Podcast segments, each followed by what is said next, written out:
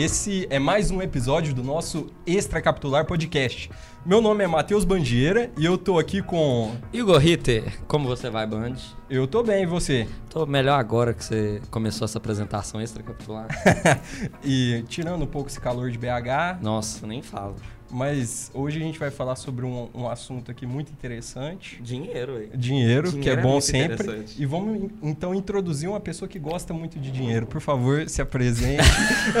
Olá, meus irmãos. Aqui é o PJ, presidente da Alumni Brasil. Seja mais bem-vindo a um podcast extra capitular. Esse episódio de hoje muito especial.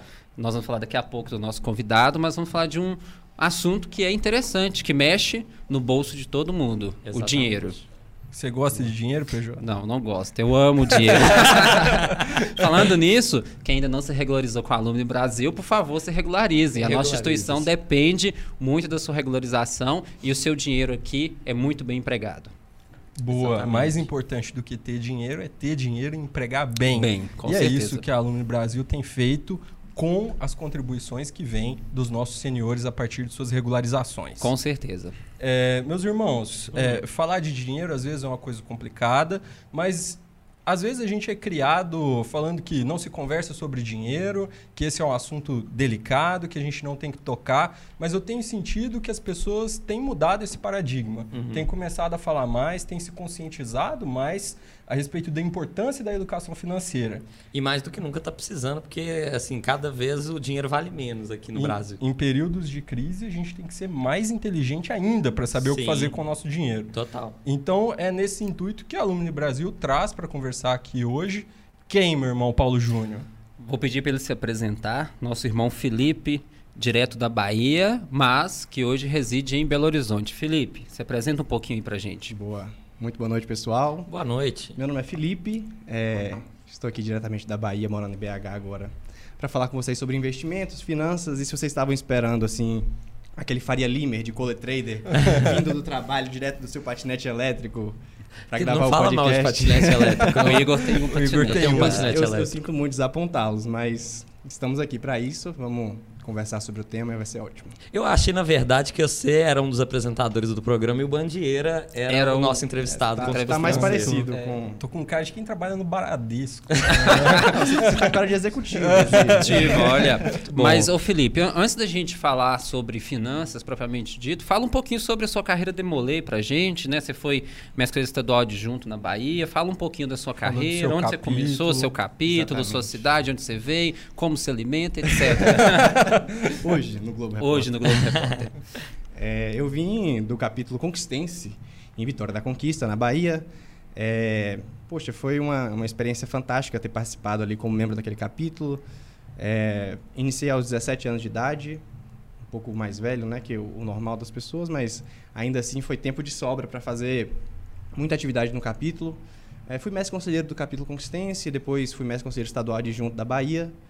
É... Olha só. Olha só. Gente, eu não, não sabia que a gente estava conversando um cara tão importante. Tá vendo? Que isso, cara. Não... Fui mestre conselheiro estadual junto com o Gabriel Brito, né? Uhum. Eu até achava que eles eram irmãos, irmão, né? Porque era é, Gabriel é, Brito e Felipe Brito. Corria esse, esse boato. Aí, foi... Mas vocês são irmãos, não? Também. A gente é irmão, é. Mas a gente foi desmistificando isso aí por onde a gente passava, né? Porque todo mundo achava que, de fato, era, era irmão de sangue. Uhum. E, em seguida, Iniciei na maçonaria também, num, numa loja que foi fundada por senhores demolês. Olha. Né, chama Construtores das Sete Virtudes, inclusive. Que né? legal. Isso, Inclusive, Belo vamos mandar um abraço para os irmãos da loja e para o um nosso abraço. irmão Marcelo Gustavo, atual venerável, o pessoal da Bahia toda lá, sempre Especial super. Vitor Regis. Sempre engajado. e, o, e o irmão Vitor Regis, que já está na hora de iniciar na maçonaria, fica a dica. e de vir ao extra Cobrado no meio do extra capitular. Cobrado ao vivo. Vim em Belo Horizonte nos visitar e gravar um episódio aqui no extra capitular. Boa, então eu acho que de, de carreira, demolei, de experiência, foi mais ou menos isso, né? E todas as outras atividades uhum. que a gente uhum. fez. É, e de carreira profissional, o que, que você faz, Felipe? Carreira profissional, bom, a minha breve carreira, né? No auge dos 24 anos. Vai escrever um livro? Contando o histórico de vivências. Mas é, eu fui, eu me graduei em engenharia civil. E assim, como grande parte dos engenheiros, a gente notou que é, não, não, não, se familiarizava tanto com a área de uhum. obras, né? Então tinha que pesquisar outra coisa para fazer. A gente podia, sei lá, virar Uber. Mas então você não gostava de lidar com os pedreiros lá, de ir Cara, visitar, visitar constru, é, Não, construções? a, a parte técnica, assim, era até bacana, visitar obra e tal. Aham. Eu não me identifiquei muito com, com o curso mesmo, né? E eu fui notar isso, eu já estava ali pelo sétimo semestre, Hum. Aí eu, eu, eu achei A gente não tinha fazia, como voltar atrás. Fazia né? mais sentido Tem que terminar. formar, é. E nessa época eu já comecei a fazer algumas, algumas é, matérias optativas na- área de economia, finanças, administração. E eu falei, poxa, eu acho que eu gosto dessa área, Uhum. vou investir. E o mercado financeiro, ele tem uma, uma proximidade grande com os engenheiros, né? Tem muito Ah. engenheiro no mercado financeiro. É. Então fazia sentido eu eu concluir minha graduação e seguir carreira nisso. Aí terminei a faculdade, fiz uma pós-graduação em gestão financeira e controladoria para ver se era isso mesmo que eu gostava. Gostei da pós, falei, poxa, acho que acho que eu vou seguir nesse sentido. E aí comecei a trabalhar no setor financeiro de uma empresa lá na Bahia. É, trabalhei por um tempo, tive contato com os investimentos da empresa logo nessa época. Achei muito legal, mas eu precisava de mais contato é, com investimentos de forma ampla, né? E na minha cidade, no interior, es- esse contato era difícil. Você tinha que trabalhar num banco, numa Uhum. agência, não era muito o que eu queria. Surgiu a oportunidade aqui em BH para trabalhar num escritório de investimentos aqui, Hum. né? A gente até, não vou nem citar muito nome não, Ah, para, enfim, mas é um grande escritório No de investimentos. futuro, se o escritório quiser ser patrocinador do Extra Boa. Capitular Podcast, nós citaremos aqui Muito embaixo, bom. vai aparecer uma Se taxa. precisar de assessoria financeira, arrasta para cima, mas é um Ah. grande, um, um grande escritório de investimentos aqui, do- da maior corretora do Brasil. E tô aqui há algum tempo já fazendo esse trabalho de assessoria. E é isso. Entendi, Ah, mas legal. você sabe que o, o- tudo sobrevive com dinheiro, né? A gente vai falar um pouco disso. E o dinheiro traz oportunidades né, para fazer as coisas, igual os nossos amigos do Estúdio Leste. que- É isso aí. Eu já ia chamar aqui o nosso patrocinador Estúdio Leste, falar um pouquinho aqui dessa estrutura maravilhosa. Felipe, você gostou aqui do Estúdio Achei Leste? fantástico. Estrutura fantástica, né? É, com audiovisual aqui incrível. Então, meus irmãos, se vocês querem gravar um podcast, gravar uma aula, é, fazer algum, algum tipo de programa em audiovisual, vem aqui conhecer o nosso Estúdio Leste. O irmão Cadinho está à disposição. Nosso irmão Iraê também está à disposição de vocês. E segue lá no Instagram, arroba estúdio.leste. Exato. Inclusive, hoje o Iraê está controlando as câmeras. Então, por favor, Iraê aqui. Essa câmera, por favor, sempre foque nela. É, e, mas é verdade, a gente gosta muito daqui e está sendo um lugar muito bacana. E que tem outros podcasts também. O Estúdio Leste produz vários podcasts. Entre lá no Instagram deles e conheça podcasts daqui de Belo Horizonte com nomes tanto do humor como da música. Então, é uma coisa que realmente você daqui de Belo Horizonte vai gostar muito e também internacional e também nacionalmente, porque tem vem convidados de todas as partes. Outro dia o Di Lopes estava aqui em um dos que podcasts. legal. Vai lá para você ver. Estava e sentado nessa cadeira que você Só pra você ver como você está no lugar Que privilégio. privilegiado. Arroba estúdio.leste, siga lá no Instagram e conheça um pouquinho mais aqui do trabalho do pessoal. E se tiver interesse, entre em contato com o Cadinho, com o Iraê, que eles vão atender vocês super bem, assim como atende a Alumni Brasil. Exato. E antes da gente começar o papo, né, só falar para quem quiser participar dessa nossa conversa extracapitular, não deixe de mandar o seu direct lá no Instagram, arroba Demolei Brasil. Tem, todo momento aí na semana, fique ligado, porque a gente faz a gravação e coloca ali uma caixinha de perguntas no Stories relacionada ao tema, né? Pessoas mandaram e a gente vai ler aqui hoje. E você pode participar também do programa ou mandar um direct a qualquer momento para mandar a sua mensagem. Também, se você é de outra geração que não gosta de Instagram, mas usa Facebook, tem lá o grupo do Facebook do Demolé Alumni Brasil. Procura lá e participa com a gente. É isso. É isso aí. É isso aí.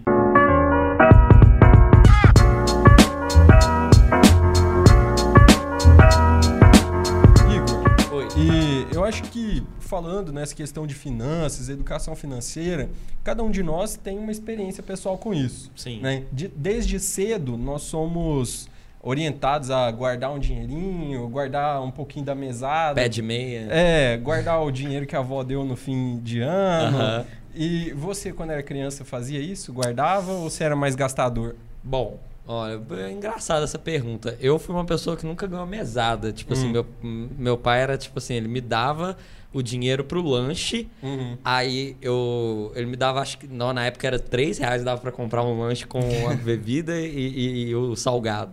Aí eu pegava um pão de queijo, que era um pouco mais barato, e começava a juntar pra depois comprar games na Steam. Boa. Então essa é a minha vida financeira inicialmente. Entendi. E você, PJ? Você...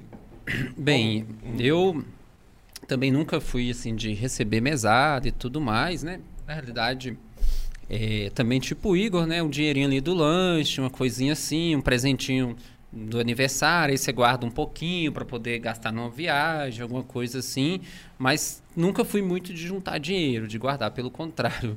Eu fui sempre muito gastador, né? Mas chega um momento da sua vida que você precisa começar a direcionar um pouquinho mais seus gastos, né? Investir um pouco mais em você, num- num- na educação, na área profissional, né?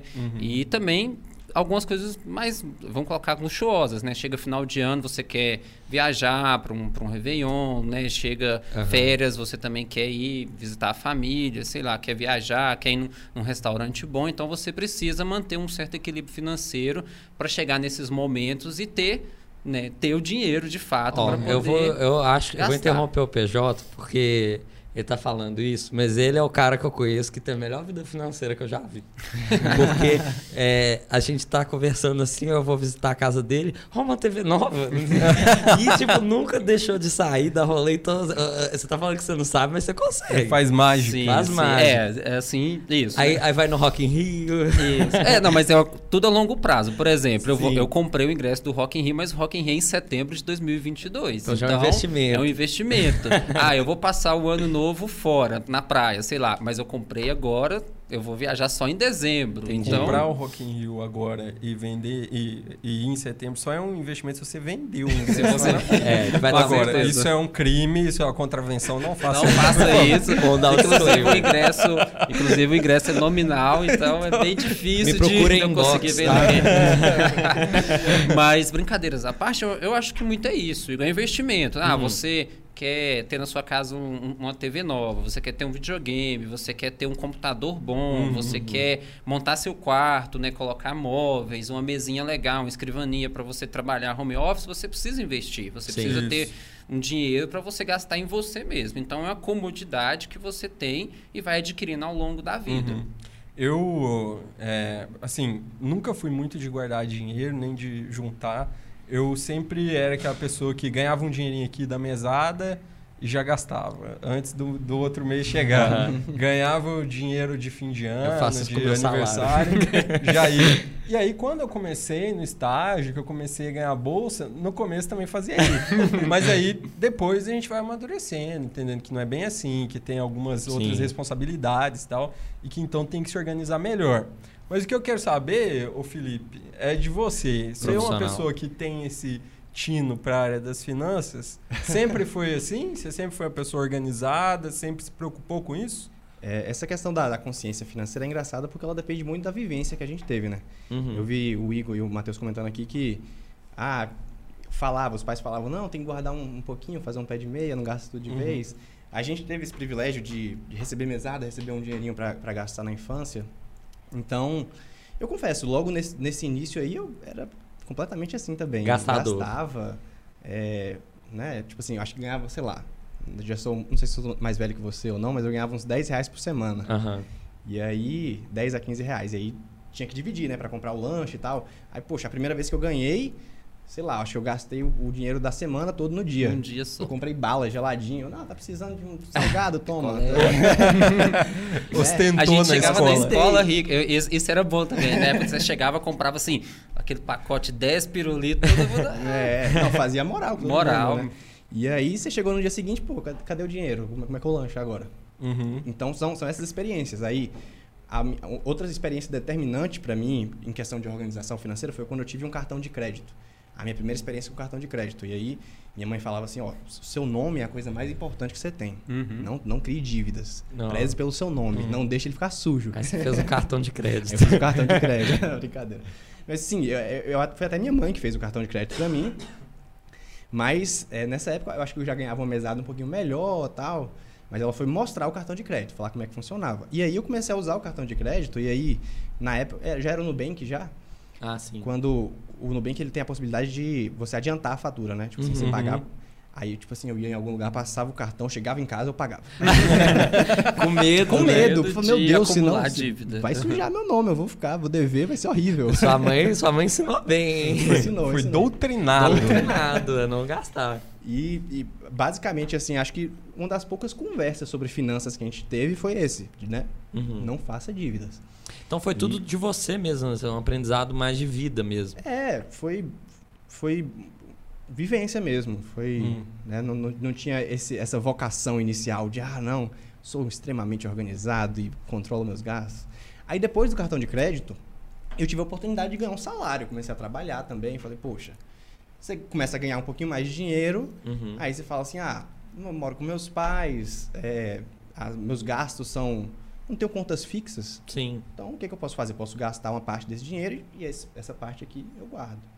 Aí você começa a pensar, poxa, igual o PJ falou, você precisa ter um objetivo, você quer fazer uma coisa, viajar, então investir, guardar dinheiro é sempre pensando nisso, né? Uhum. Tem um objetivo. Ah, vou guardar um pedaço, talvez no fim do ano eu junte aqui, sei lá, tal quantia, vou juntar 40% do meu salário todo mês. E aí quando você nota que só guardar já não é suficiente, que no longo prazo isso não vai te levar para a meta que você quer, você tem que pensar, pô, e para esse dinheiro render, Uhum. o que, que eu faço? Né? Aham. Aí você trabalha nisso também. E aí, outra experiência que eu tô tendo agora de gestão financeira é, pessoal é de ter vindo morar sozinho. Né? Eu tô morando aqui em BH há dois meses e meio. Então, agora eu tenho contas fixas, tem aluguel para pagar. Tem... Ser adulto custa, né? Tem- É, você não, se você Ué, dormir tem no um- sofá, você acorda no sofá, né? É, exatamente. Exatamente. É, aí tem as contas que começam a chegar. No, todo final, do, como se diz, os boletos Os boletos não param. aí, não param, né? Tem aluguel, tem internet, É. tem Então, eu- alimentação. Nisso eu passei a ser mais rigoroso com os meus registros. Hum. Tipo assim, de registrar mesmo onde eu ando gastando, para verificar, pô, no final do mês. Olha o tanto de iFood que eu comprei, olha. É. Você vai juntando de, de 7 em 7 reais de Uber, no final dá uma. Dá mil reais. Exatamente. Então, foi tudo de experiência, né? legal. E, e o, o- nesse, nesse extracapitular, acho legal porque a gente tem audiências de diversas idades, né? Porque tem tantos demolês ativos que assistem a gente, como sêniores demolês que já estão trabalhando. E, e eu acho que é- esse papo é bom para os dois. Tanto quem hum, talvez nunca pensou isso, porque a gente ouve falar de eh, saúde financeira, ah, assunto chato. Normalmente você não está interessado sobre cuidar do seu dinheiro, né? E meio delicado. Às vezes as pessoas não gostam muito de expor, né? Quando você fala de dinheiro, a pessoa já dá um, É, um é passo um atrás. tipo você assim, fala. como se fosse um tabu você É- falar. é um tipo, tabu É um grande, tabu, né? né? Ah, ah, você ganha quanto por mês? É a pergunta mais chata que Mais talvez chata. alguém possa não responder. Já me Menos perguntaram isso. A pessoa chegou pra, é, Menos do que eu a pessoa chegou pra mim e falou É. assim: Não, assim, é porque eu tô pensando em mudar pra tal cidade e tal, e eu queria saber assim.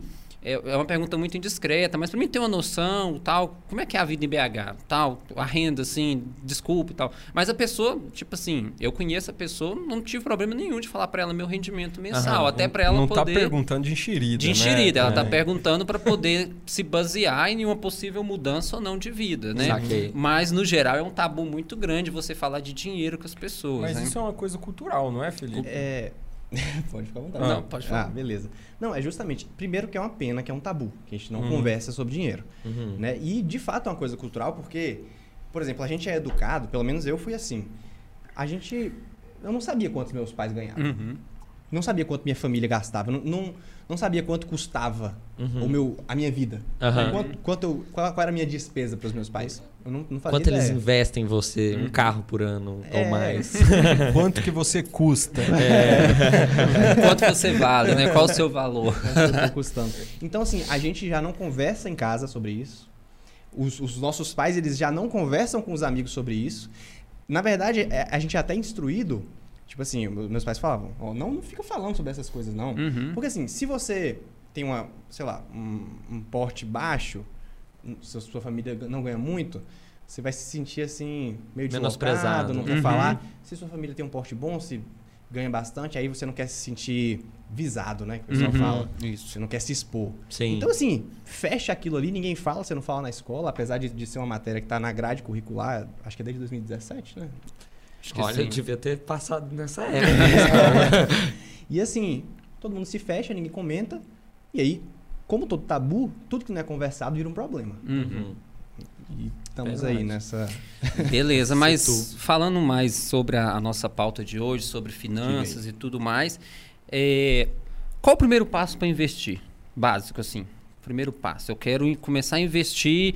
é, não Ter vou falar de dinheiro. ações, não. Vou falar de. Não, ter dinheiro é, é o básico. Mas tá, eu- juntei cinco anos ali, uma poupancinha, tô com um dinheirinho ali, não invisto. Ele tá lá na poupança ou tá no CDI, que é o mais comum que o pessoal coloca. ou CDI é o no... do Nubank? O CDI é um, um certificado de depósito interbancário, né? Ah, então, tá. tipo assim, ele vale em qualquer. É para qualquer banco, né? Saquei. Não é do, é do Bank, não. É, Você achou que o PJ não sabia? O PJ trabalhou eu trabalhei banco. cinco anos em banco. então, é, enfim. E aí eu tô lá com meu dinheirinho guardado, cinco anos juntei. Não quero é, deixar mais na poupança, quero começar a investir em outra coisa. Ah, quero arriscar um pouquinho. Uhum. O que, que eu faço? Boa. Ô, deixa eu só fazer uma, um pequeno interferência aí. Vai lá. Uhum. Antes, fala pra gente o que, que é investir. Isso. Porque É eu acho que é boa. um passo atrás que tem que ficar claro. Tá certo. Vamos, vamos aos poucos então, né? Uhum. É, primeiro o, o PJ falou, tipo assim, ah, meu dinheiro está guardado na poupança, eu quero investir. Então a gente já criou a mentalidade que poupança não é investimento. Isso Uhum. é bom. Isso é né? bom, verdade. Apesar de, no fim das contas, você olhar lá, é investimento, é uma poupança, até Uhum. se classifica, mas já entende-se que não é. E a gente Uhum. progrediu nisso. Sim. É, segundo ponto, isso aqui era uma coisa que eu tinha até pedido para os meninos para eu falar, porque assim, como a gente vai começar a falar de investimentos e falar o que, que eu faço para começar a investir, é, tudo que a gente comenta aqui hoje representa opinião de vivência pessoal nossa. Uhum, né? Não é um certeza. posicionamento institucional da Alumni, que Uhum. está falando sobre isso, não é o posicionamento institucional do meu escritório, Uhum. nem o posicionamento da corretora. Uhum. Então, O cara não quer se comprometer. Isso. Vai aparecer uma, É, um não aviso legal aqui. ó. pelos seus investimentos. CVM não vem atrás de nós. não, mas claro. Claro. né, só para a gente Aham. deixar todo mundo na mesma página. É uma Certo. conversa de bar. Uma conversa de bar, Exatamente. com águas. Só faltou a cerveja. Bebam água, gente. Então investir é não gastar. Eu entendo que é isso. Não Talvez necessariamente, faça né, parte Felipe? do processo, mas não é só isso. Ah, Né? Mas até antes da gente falar disso, eu- queria fomentar, Uma um pouquinho, fomentar um pouquinho a discussão. É, a gente já vai responder a pergunta, tá? É, o que que é dinheiro? putz, isso é uma boa pergunta. Né? O que, que que é dinheiro? Você, Dinheiro é, é uma. na ó, faculdade, eu, eu já né? ouvi uma vez que dinheiro é uma incógnita fiscal. Você fez contabilidade? Não, eu só ouvi alguém falando. Eu acho que essa é a definição mais chata que tem. O dinheiro não existe, né? O, É. o dinheiro é, é um poder representado em papel. É porque assim, a gente, às vezes a gente pensa que dinheiro é riqueza. Hum. Não, riqueza, na minha, na minha concepção, tá? Riqueza é a sua capacidade de alcançar e ter acesso a bens e serviços. Uhum. Beleza. É ter uma posse, por exemplo, que se você tem uma posse, né? Se você tem, sei lá, um terreno, Aham. Posse não, propriedade. uma propriedade, propriedade. você tem uma propriedade. Uhum. Uma pro- Temos um advogado. Obrigado, advogado. Você tem uma propriedade. É, então você você pode trocar essa propriedade com alguém por um serviço ou um bem e aí você tem acesso a isso. Uhum. Então, teoricamente, você tem riqueza ali. Só que o dinheiro precisa entrar nessa equação aí para nivelar, para equalizar as riquezas. Porque antigamente o pessoal fazia muito escambo, né? Tipo assim, eu Uhum. tinha Troca, né? ah, tinha as trocas. Eu tinha uma dúzia de bananas, queria trocar por uma galinha, a gente trocava. Uhum. Mas se eu quisesse trocar por, sei lá, dois ovos, Hum. Como é que faz? E, sei lá. Não é Aí equivalente. o cara fala, né? ah, isso não vale isso tudo. É, tipo, uhum. era E quem meio... tem uma Isso- vaca é, isso que eu tenho vale uma vaca. muito. Eu vou, eu vou com É. uma vaca pra feira, eu quero trocar por tomate, batata. Como é que eu vou fazer? Aí vou partir? voltava com a feira inteira. Então a gente precisa de instrumentos que, que né, possibilitem essa troca. Aí entra o dinheiro. E antigamente o dinheiro, a moeda, ela tinha valor por si próprio. Por exemplo, Ouro. sal, Uhum. ouro. Ouro, Ouro é o sal, melhor prata. exemplo. Sal era moeda. Sim. Sal já foi considerado. Olha, daí que vem a moeda. palavra salário. Sabe? Boa. Olha. Exatamente. Se me pagarem uma porção de sal, eu vou ficar pistola. Alumni Brasil também é cultura Da mesma e forma conhecimento. que É. gado já foi. É daí que vem Já. pecuniário. Olha. Olha só. Pecúnio. É, Exatamente. Então, era isso. A, a- antigamente, a moeda tinha valor intrínseco. Porque tinha utilidade. Você Uhum. tem o sal, você utiliza como, sei lá, o tempero da comida. O ouro... Para conservar na época, né? Os pessoal usava muito, Boa. precisava muito de sal para conservar carne, essas coisas. Por isso que era uma moeda tão valiosa. O ouro sempre foi muito visado pela estética, pela própria utilidade que ele tinha. E então, beleza. Ouro, é, moeda, dinheiro entrou nesse sentido aí. Uhum. E depois de um tempo começou a ter é, títulos, que são as moedas correntes que a gente usa- utiliza hoje. Antigamente você chegava no banco com um potinho de ouro, deixava lá e eles te davam Um um, equivalente Uhum. Uhum. né, de papel, falava assim, você tem 100 gramas de ouro, isso aqui equivale a três notas. Pronto, você tinha um título. Isso era uma moeda lastreada, isso. representava uma quantidade de dinheiro, Uhum. né? E hoje em dia já não existe, eu acho que não existe mais nenhuma moeda corrente lastreada, apesar de muita Pô, gente agora que... eu só. Eu tô. Audiência, tá? Eu tô seguindo vocês aqui. Eu também não sei o que, que é lastro. O lastro é justamente esse vínculo do título com a quantidade contabilizada. Tipo assim, ah, tá. vamos supor, antigamente o, o dólar até 1970, na década de 70, ele era lastreado em ouro. É, Então, Bretton Woods. Hã? é, Acho que é. era o padrão ouro que o pessoal Isso. chamava. Saquei. Então, assim, a quantidade de dólar corrente nos Estados Unidos era equivalente à quantidade de, do- de ouro nos bancos. Hum. Então, não podia. E outra, por que, que ouro e sal eram utilizados como moeda? Porque é existe moeda boa e moeda ruim. O ouro é difícil de falsificar, Uhum. é difícil de replicar, é uma coisa que perdura com o tempo, não É desgasta. escasso. Escassez, que é uma da- Uhum. das coisas né, essenciais para que uma moeda seja boa. Então, o dólar era como se tivesse ouro, era a mesma coisa. Só que depois eles tiraram esse lastro, que é esse vínculo, para que pudesse existir mais dólar correndo do que ouro reservado no banco. Ah. Então perdeu o lastro, perdeu o vínculo. E aí Entendi. hoje existe é, a moeda fiduciária. Uhum. E fiduciária vem da relação de fidelidade que a gente tem com a moeda, porque é o seguinte: hoje o 100 reais só vale 100 reais porque eu acredito que aquilo ali vale, você acredita, a gente tem uma relação, a gente tem fé. Aham. Então, você olha para um papel e achar que aquilo ali vale alguma coisa é porque a gente acredita. Sim. Isso é uma moeda É fiduciária. um consenso é, da sociedade, né? Isso, a gente estabeleceu isso. Então, acho que chegamos aí no, no que é o dinheiro, né? Sim. Beleza. E aí, o que é investimento? Né? É, é- o investimento é quando você utiliza o seu dinheiro para que ele seja empregado em alguma atividade e isso te retorne mais dinheiro. Entendi. Então, Abrir uma barraquinha de açaí é investimento. É um investimento. É um É investimento. um investimento. E, e existem diversas formas de investimento. Essa aí é um, um- um investir de forma extremamente empreendedora, né? Porque Uhum. você vai lá, abre o seu negócio, investe, Alto coloca risco. dinheiro, risco alto, e você obtém os- o, retorno daquilo ali. Então você empreendeu, investiu. Você pode investir também é, emprestando dinheiro, Uhum. É, sem Agiota. agiotagem. Sem agi- É isso que eu ia falar. Aí Calma, agiotas. Calma que ele vai explicar. o mercado financeiro é bem amplo. Galera do existe mercado vários, financeiro, calma. Calma. Existem vários mecanismos aí que regulamentam, é, inclusive, o uso de empréstimos, Ah. aplicações bancárias, Isso, etc. exatamente. O, o seu dinheiro, seu dinheiro gira, gira, mas existe aí algum, algumas instituições, Banco Central, Comissão de, de Valores, Isso. Etc, etc. Inclusive, é, até não sei se o nosso advogado consegue fazer essa Hum. consulta pra gente.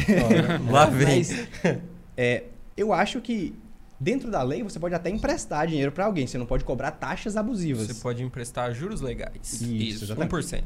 A- a- os juros legais é, É, 1%? É, isso. A cobrança de taxas abusivas é que, Que- configura a agiotagem. A menos que você seja um banco. Aí não é agiotagem.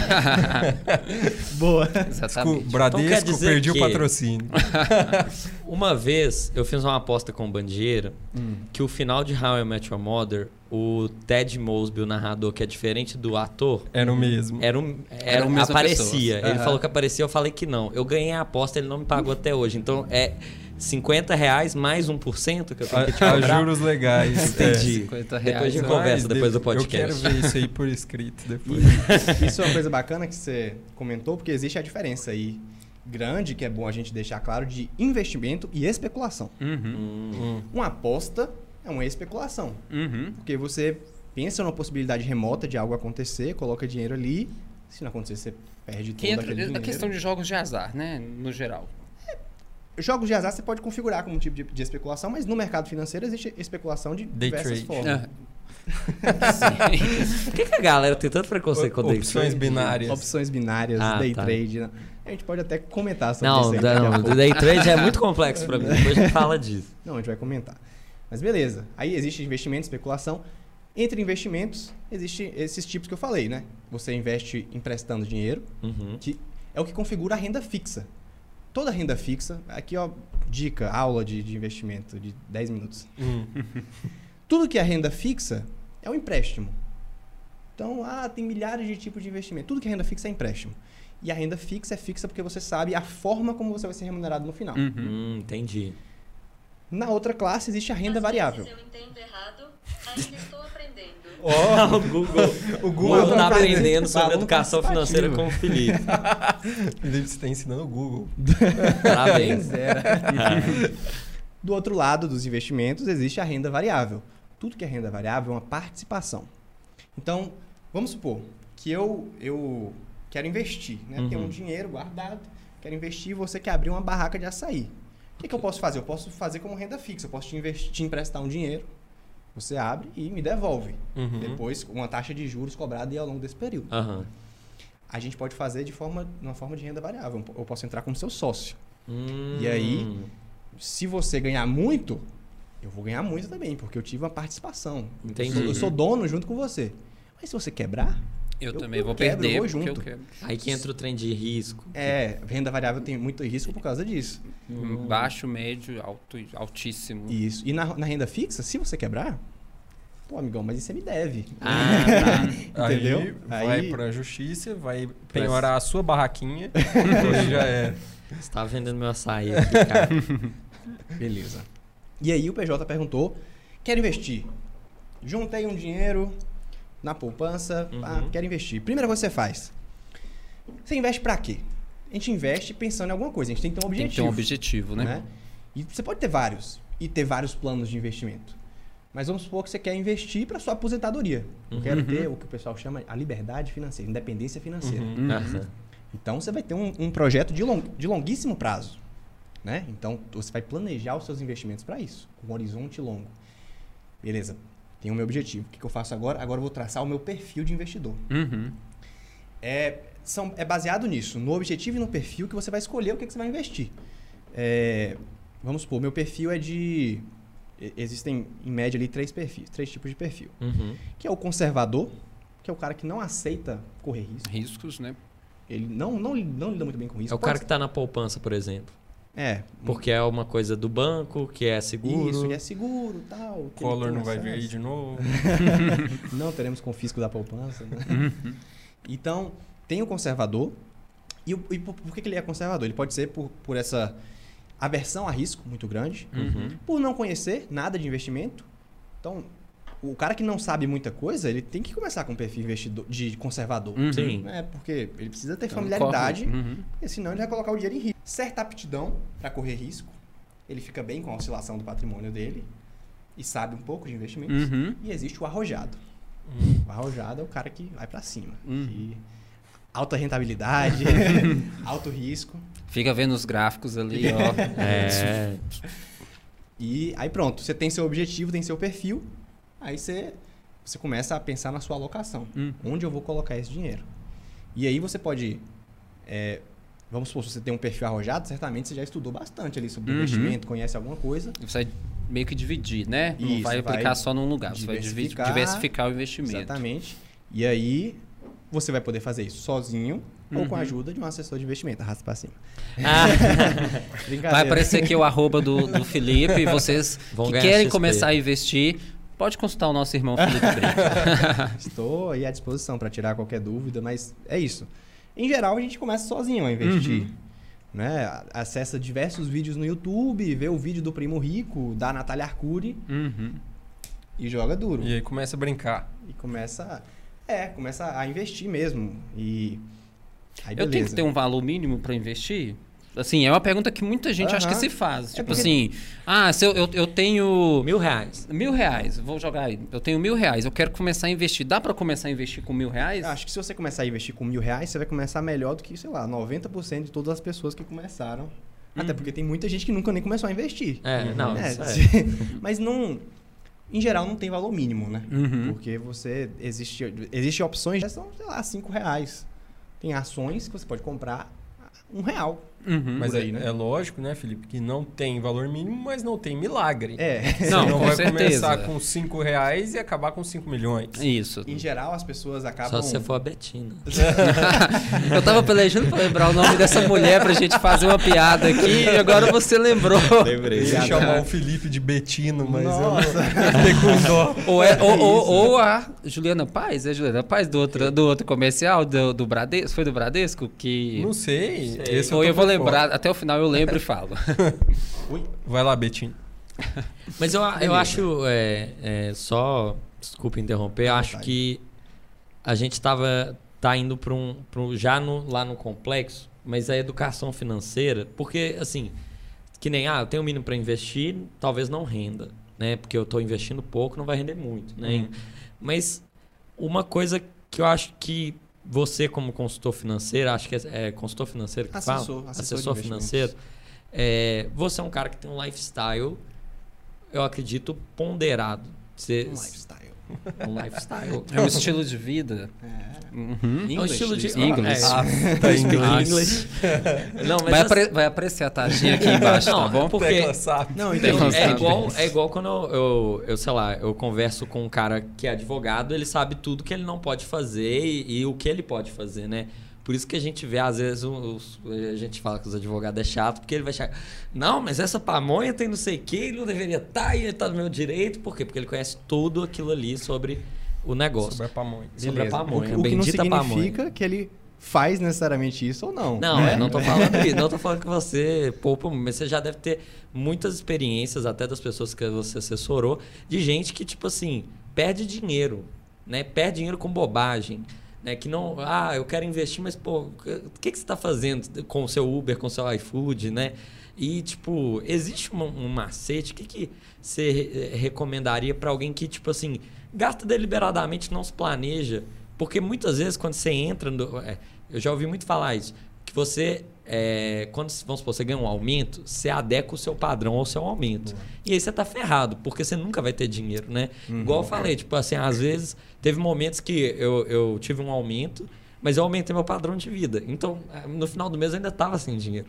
Exatamente, é, é aquela velha história. de futebol. Com certeza. É, existe esse, esse, é, esse life hack, assim, de tipo, Tem. como conseguir dinheiro, sabe? Sem, sem aquelas promessas milagrosas, né? Do seu próprio renda. Tem, tem um life hack que se chama Pague-se Primeiro. Pague-se primeiro. É. Você Como assim? separa primeiro o dinheiro que você vai investir antes de começar a gastar. Ah. Entendeu? Tipo assim, é difícil. Não tô dizendo que é fácil, difícil. que é milagre.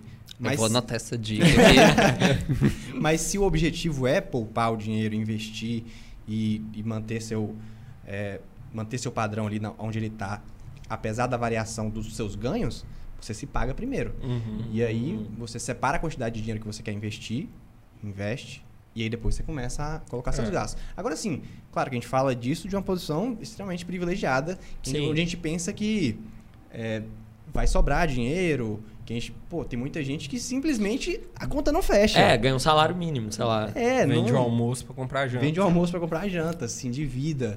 Né? Tem até o- uma coisa engraçada que saiu nas redes sociais esses dias, que era o cara falando, né? Tipo assim, ah, se o meu salário é 10 e o limite do meu cartão é 20, eu ganho 30 e Eu ganho acabou. 30 e acabou. Exatamente.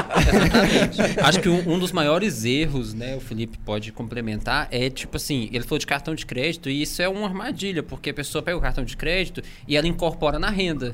Então, tipo assim, ah, meu cartão de crédito tem um limite de mil reais, eu ganho mil e quinhentos, então, ah, eu posso gastar dois mil e quinhentos por mês. Tipo assim, na cabeça da pessoa, ela incorporou aquilo ali como Lei renda. É a lei do engano, porque chega no final do mês ela tem que pagar a fatura e as outras contas. Aí vira uma bolinha de neve que vai acumulando. Ele paga o cartão, gasta, paga o cartão, Ah, gasta, mas não cartão, é só gasta. pagar o rotativo?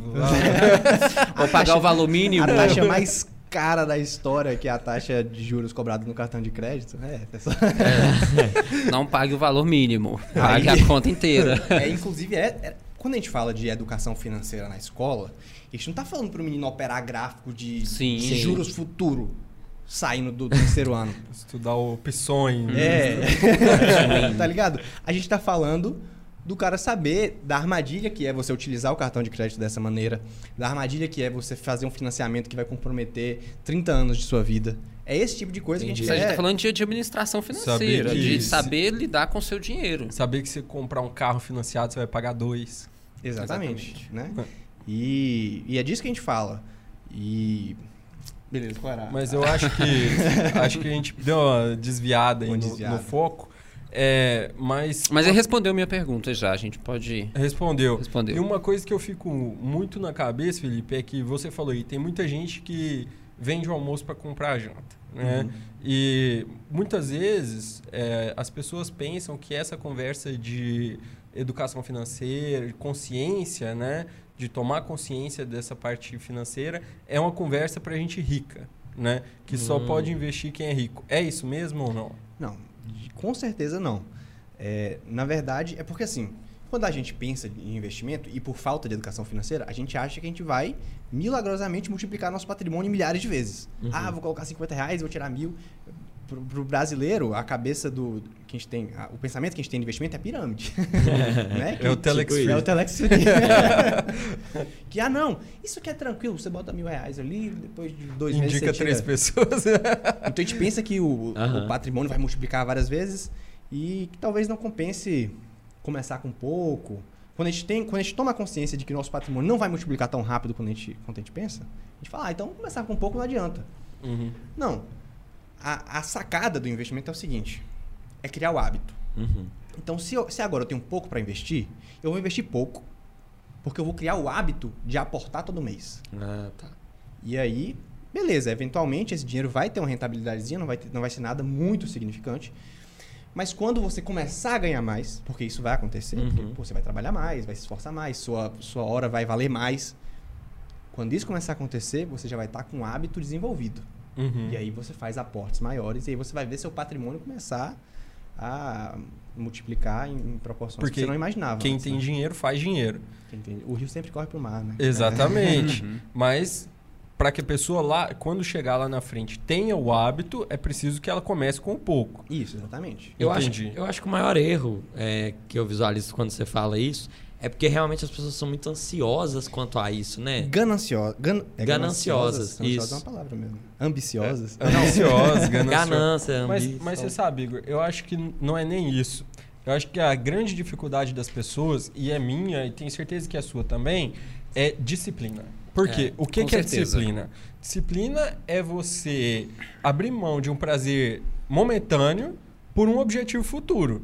E o Felipe mesmo falou aqui, é, investimento é sobre ter um objetivo. Uhum. Então, se o seu objetivo é, ah, quando eu chegar aos 30 anos, eu quero ter meu apartamento. E para isso eu não quero me afundar em dívidas. Uhum. Você consegue, Sim. desde que você se organize, mas você vai ter que cortar o quê? Cortar muitas vezes aquela cervejinha é, todo fim de semana, deixar mais escasso, Os jogos da PSN.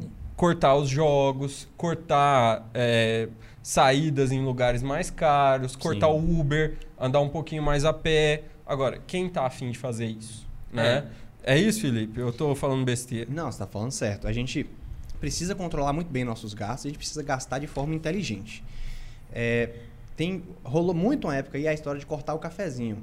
Ah, se você não toma o cafezinho todo dia de manhã, você vai juntar ali 3 reais por dia, tantos no mês e tal. Uhum. No final você compra uma Ferrari. aí, o consultor, aí você pergunta pro consultor, e você toma café? Ele, não, cadê sua Ferrari? Muito Que que- bom, né? é muito bom. Assim, a gente precisa organizar nossos gastos, é, fazer isso de forma inteligente, mas a gente precisa evitar as grandes ciladas. Uhum. Porque, por exemplo, você pode evitar a cervejinha ali do fim de semana, comer pouco tal, e andar menos de Uber, e financiar um carro e ter que pagar Isso. dois, entendeu? Então, é fazer ponderar isso aí. Entendi. Cortar um pouco e evitar as coisas que vão fazer você perder dinheiro drasticamente. Perder dinheiro é uma das, das piores coisas que pode acontecer no seu É. caminho para o investimento. Porque, né, vamos um pouquinho, deixa eu ver, acho que rola um pouquinho de Uhum. matemática aqui. Uhum. Se você tem. Acho que rola. Ele olhou pra nossa cara e falou: Acho que eles não são tão burros. Não, não. É porque Eu, tô acho sem- que ele não olhou, ele não olhou eu, pra eu tô mim, sem né? calculadora aqui, eu tava pensando nos números que eu ia utilizar para fazer sem conta, porque eu sou péssimo de, de conta. De Não, a gente cabeça. ajuda. O PJ é Como bom, trabalha em banco. engenheiro não sabe fazer conta de cabeça. É, é porque a gente aprende a fazer conta na mão, calculadora. na cabeça é ruim. Mas beleza, vamos supor que você tem ali um patrimônio de 100 reais. Hum. Se seu patrimônio cai 50%, Uhum. você tem 50 reais, ele precisa subir quanto para você 100%. recuperar? Se ele precisa subir 100%. É, Né? Então, muito mais difícil, né? perder dinheiro no início, nessas besteiras, nessas furadas que a gente cai, é o pior que pode acontecer pro seu patrimônio. Uhum. É, então, a gente total. evita isso, controla os gastos e aí projeta um crescimento. Pô, eu, eu acho que o caminho é disciplina mesmo. É. né? Porque é, quando a gente vai falar sobre a operação de um, um investimento, pode parecer complexo de tipo, como eu vou chegar nisso? Mas eu acho que um paralelo que eu podia traçar aqui é tipo academia. É, eu, eu vejo o cara lá, ele tá fortão, malhado, fala assim, não, um dia eu vou fazer isso, vou chegar, não, não consigo ficar, mas aí eu não malho todo dia. O cara tá malhando há quanto tempo ele tá daquele jeito? Uhum, malhando há uhum. cinco anos, sei lá. Quantos anos que ele tá comendo direitinho? É, aí eu olho o cara assim, não, esse cara. Não, o cara mó bem ali, ah, mas ele nasceu rico. Não, Hum. quanto tempo ele tá juntando dinheiro? Qual que é- quanto eu tô juntando de dinheiro, né? Então, são comparativos que realmente é, é- a gente só olha o recorte, mas tipo assim, quem começa antes tá lá na frente. E esse lance do- da disciplina tem muito um fator cultural também que me atingia de forma muito rígida, assim, que era... Ah, não, minha vida vai começar quando eu terminar a faculdade. É, aí Você Uhum. termina a faculdade e você pensa assim, ah, não, vou deixar para começar isso aqui quando eu arrumar um emprego bom. Aham. né? Aí você arruma um emprego bom, ah, não, vou juntar, viajar primeiro e depois eu faço isso. Aí você tem um filho, ah, não, vou terminar de criar meus filhos, depois eu... Você vai jogando as coisas pra frente e não começa nunca. Daqui a É. pouco você tá no INSS, ferrado. Falam que mês que vem, quando a Mega Sena der o número, É. ah, quando eu, quando eu começar a trabalhar menos, eu entro na academia porque aí vai sobrar tempo. Não, cara, sua vida já começou, as suas atividades já estão rolando aí há muito tempo. Ah, a gente tem que arrumar um tempo, tem que... Aham, né? total. E é- Exatamente. mas então o que eu entendi do que você falou é que são dois fatores. Não só a disciplina, mas também a inteligência. Isso. E aí, ah, pesquisando, indo atrás de, de estratégias de investimento, é que as pessoas conseguem otimizar. Então, não só cortar o cafezinho, passar à vontade, mas fazer isso virar algo, né? Se, se for esse o caminho desejado. Pois não. Pode continuar. É que ele falou sobre estratégias de investimento e tal. É muito disso. A questão é que às vezes a gente olha e por não ter a educação financeira de novo, Uhum. a gente pensa, ai, que complexo, que difícil. Precisa traçar uma estratégia, aprender, fazer 10 mil cursos. Não, cara.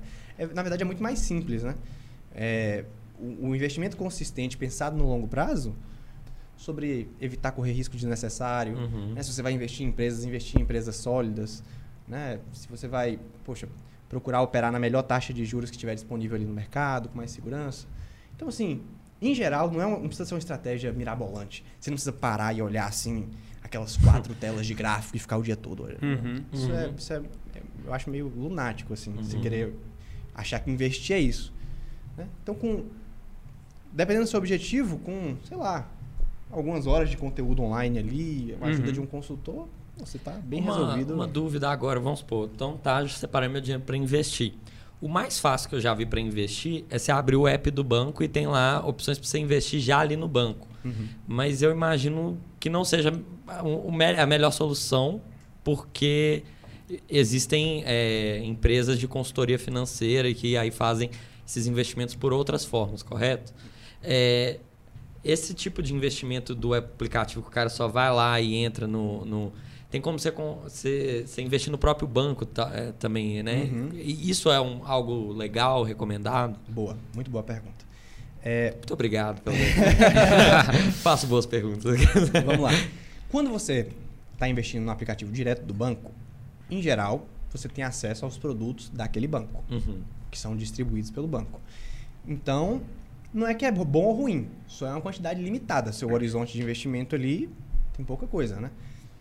O, uma corretora de investimentos, um escritório de investimentos, o que ele tem feito hoje em dia no Brasil é, é- é tipo um shopping financeiro.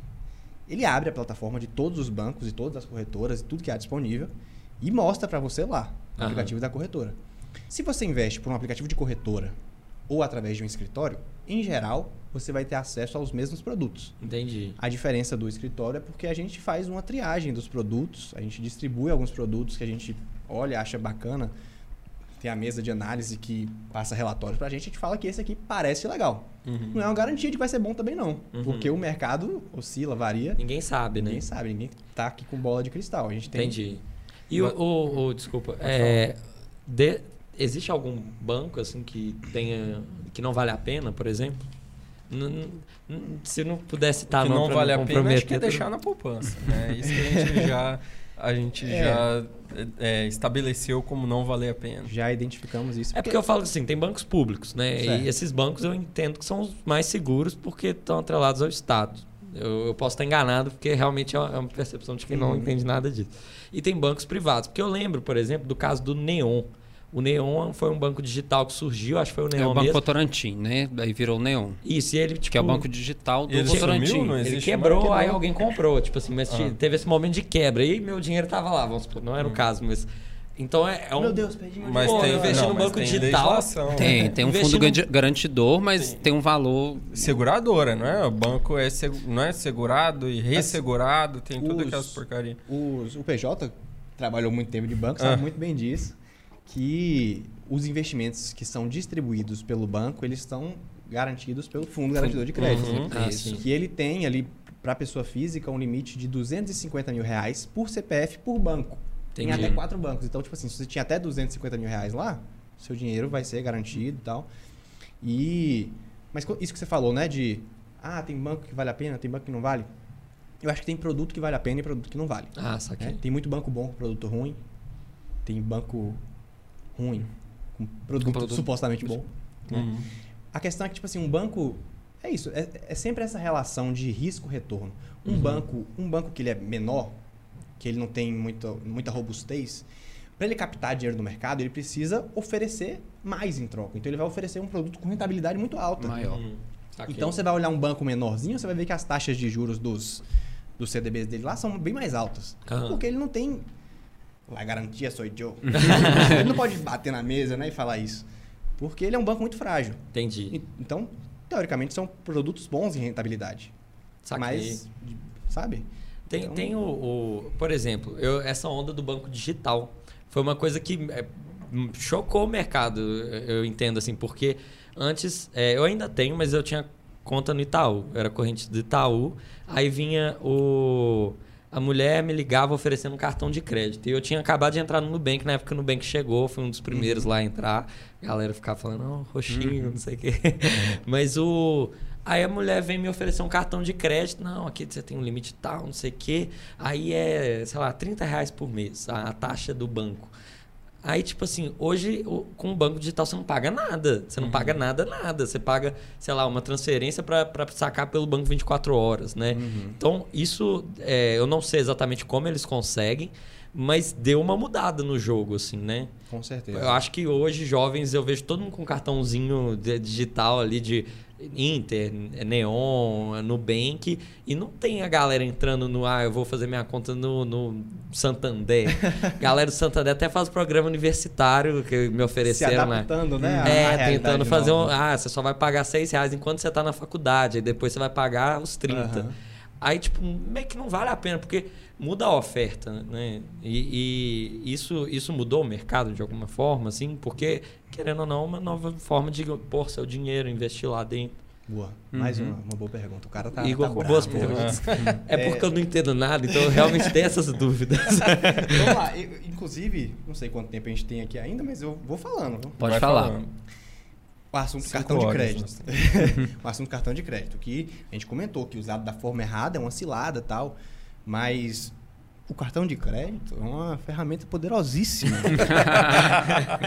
da sua vida financeira.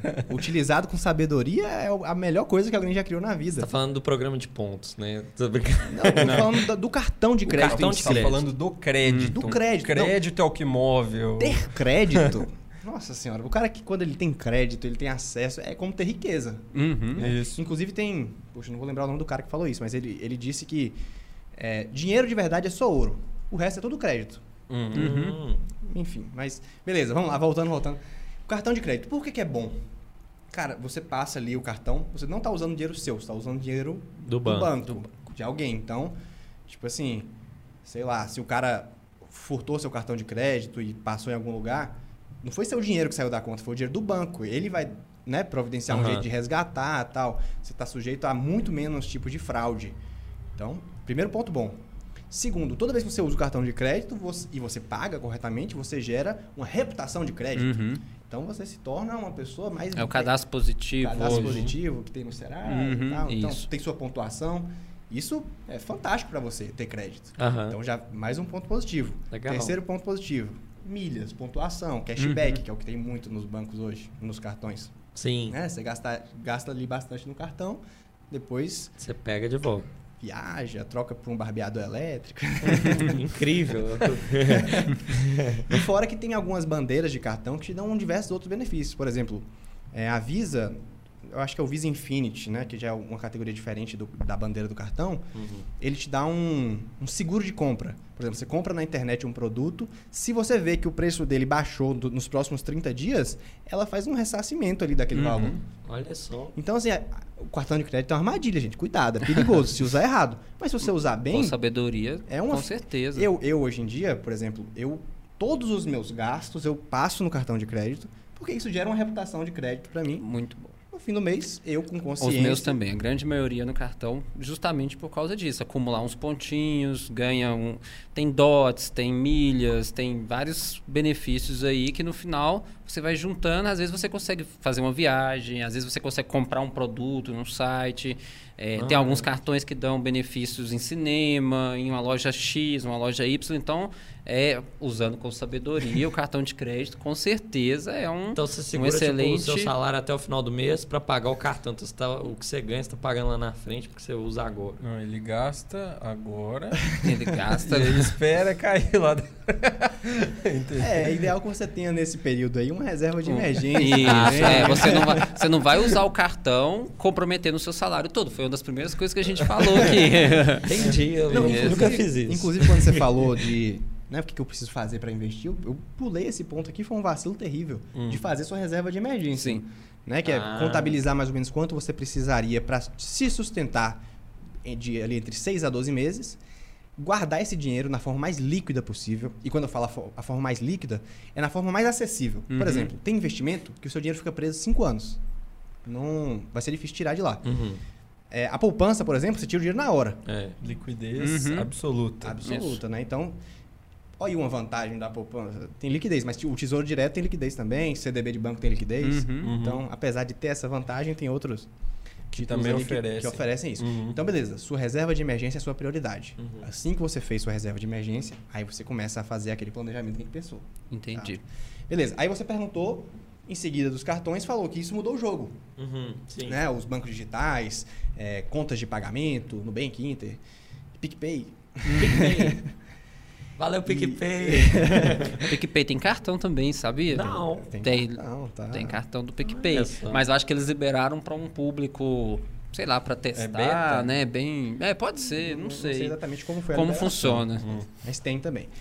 De fato, mudou o jogo. Mudou porque os, os bancos agora eles precisam.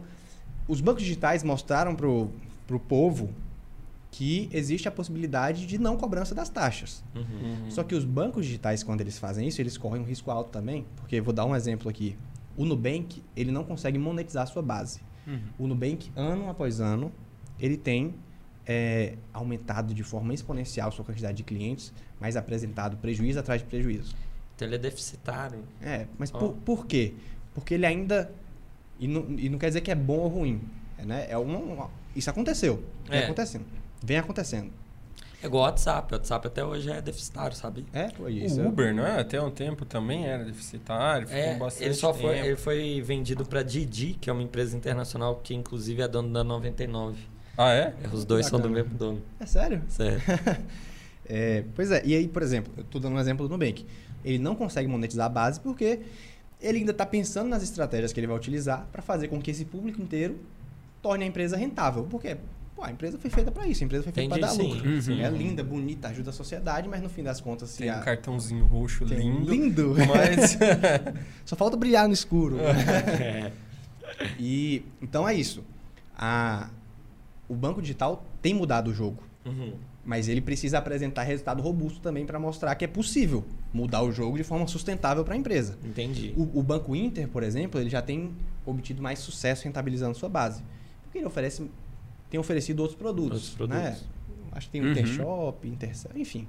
É, e, e o, e o Inter é de fato um banco, né? Que o Inter ele vem do banco intermédio, era o antigo intermédio, virou É verdade. Inter e mudou. Nubank era o Nubank fintech não. lá, né, o Nubank pronto. ainda não é banco, né? É, Ele É, ainda foi é, uma- startup. É. foi- Isso. é alcançou uma base ali- um pouco diferente de, de clientes e tudo mais, né? Então ele, ele corre um risco de dar ruim também, né? Tipo assim, eu falo a instituição, não o dinheiro das pessoas, porque, né, é resguardar. É, é isso. O ainda está em teste, está sob prova. A gente precisa ver no longo prazo essas empresas se sustentando Uhum. para dizer se deu certo ou não.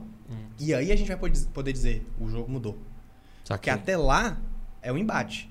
E e outra, assim, os grandes bancos eles sempre vão ter vão ter clientes para eles. Uhum. né? Tem, tem serviços, tem produtos que só dá para acessar através dos grandes bancos. Se você vai fazer uma conta pessoa jurídica que movimenta uma quantidade cavalar de dinheiro, só, só dá para fazer isso hoje através dos grandes bancos e da, Uhum. da ferramenta, tecnologia, quantidade de pessoas que lá oferece. Então, assim, o pessoal que fala, ah, o, o- os contas digitais chegaram para destruir e acabar os bancos. Eu acho que não. Eu acho que Uhum. estão se alimentando ali mutuamente de ideias e um está desenvolvendo o E, outro. e com certeza há uma adaptação. Por exemplo, Uhum. o Bradesco, que é um, um banco muito tradicional, conservador, ele criou o Next. O Next é, do verdade. Bradesco. Então, É. o Bradesco tem um braço ali, um banco digital. Então, assim, acaba que, é, né, o que você falou, ah, os bancos digitais chegaram, vão tomar os espaços. Não, os bancos tradicionais estão se adaptando e criando tecnologias que competem com os bancos digitais. Né? Talvez, talvez chegou pra falar, não é isso aí não. Vocês têm que agora lutar, porque antes era mais certo, né? Aí chegou, não, vocês vão ter que esforçar mais. Exato. Uhum. Né? O, Eis o- a maravilha da concorrência, Exatamente. né? Do livre É isso mercado. aí, né? Tanto que o Oceano Itaú, Azul, né? eu Vamos- falei mal do vamos Itaú. Fica a dica, vai pra esse aqui, Oceano Azul. Eu falei mal do Itaú antes, mas o Itaú lançou um aplicativo que chama Ion, é, que é tipo de investimento É, e é tipo um stories, deles. assim, pra você ver os investimentos. Então, é uma coisa, tipo, tentar se inovar em cima da. Itaú ainda precisa passar o cartão na porta da agência para entrar?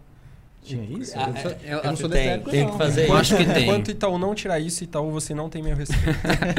É, É, o- dá pra sacar sem cartão, mas dá pra entrar pra sacar. É muito legal. E Eu tenho é, conta em banco digital, tenho conta no Nubank, no Inter, inclusive, também.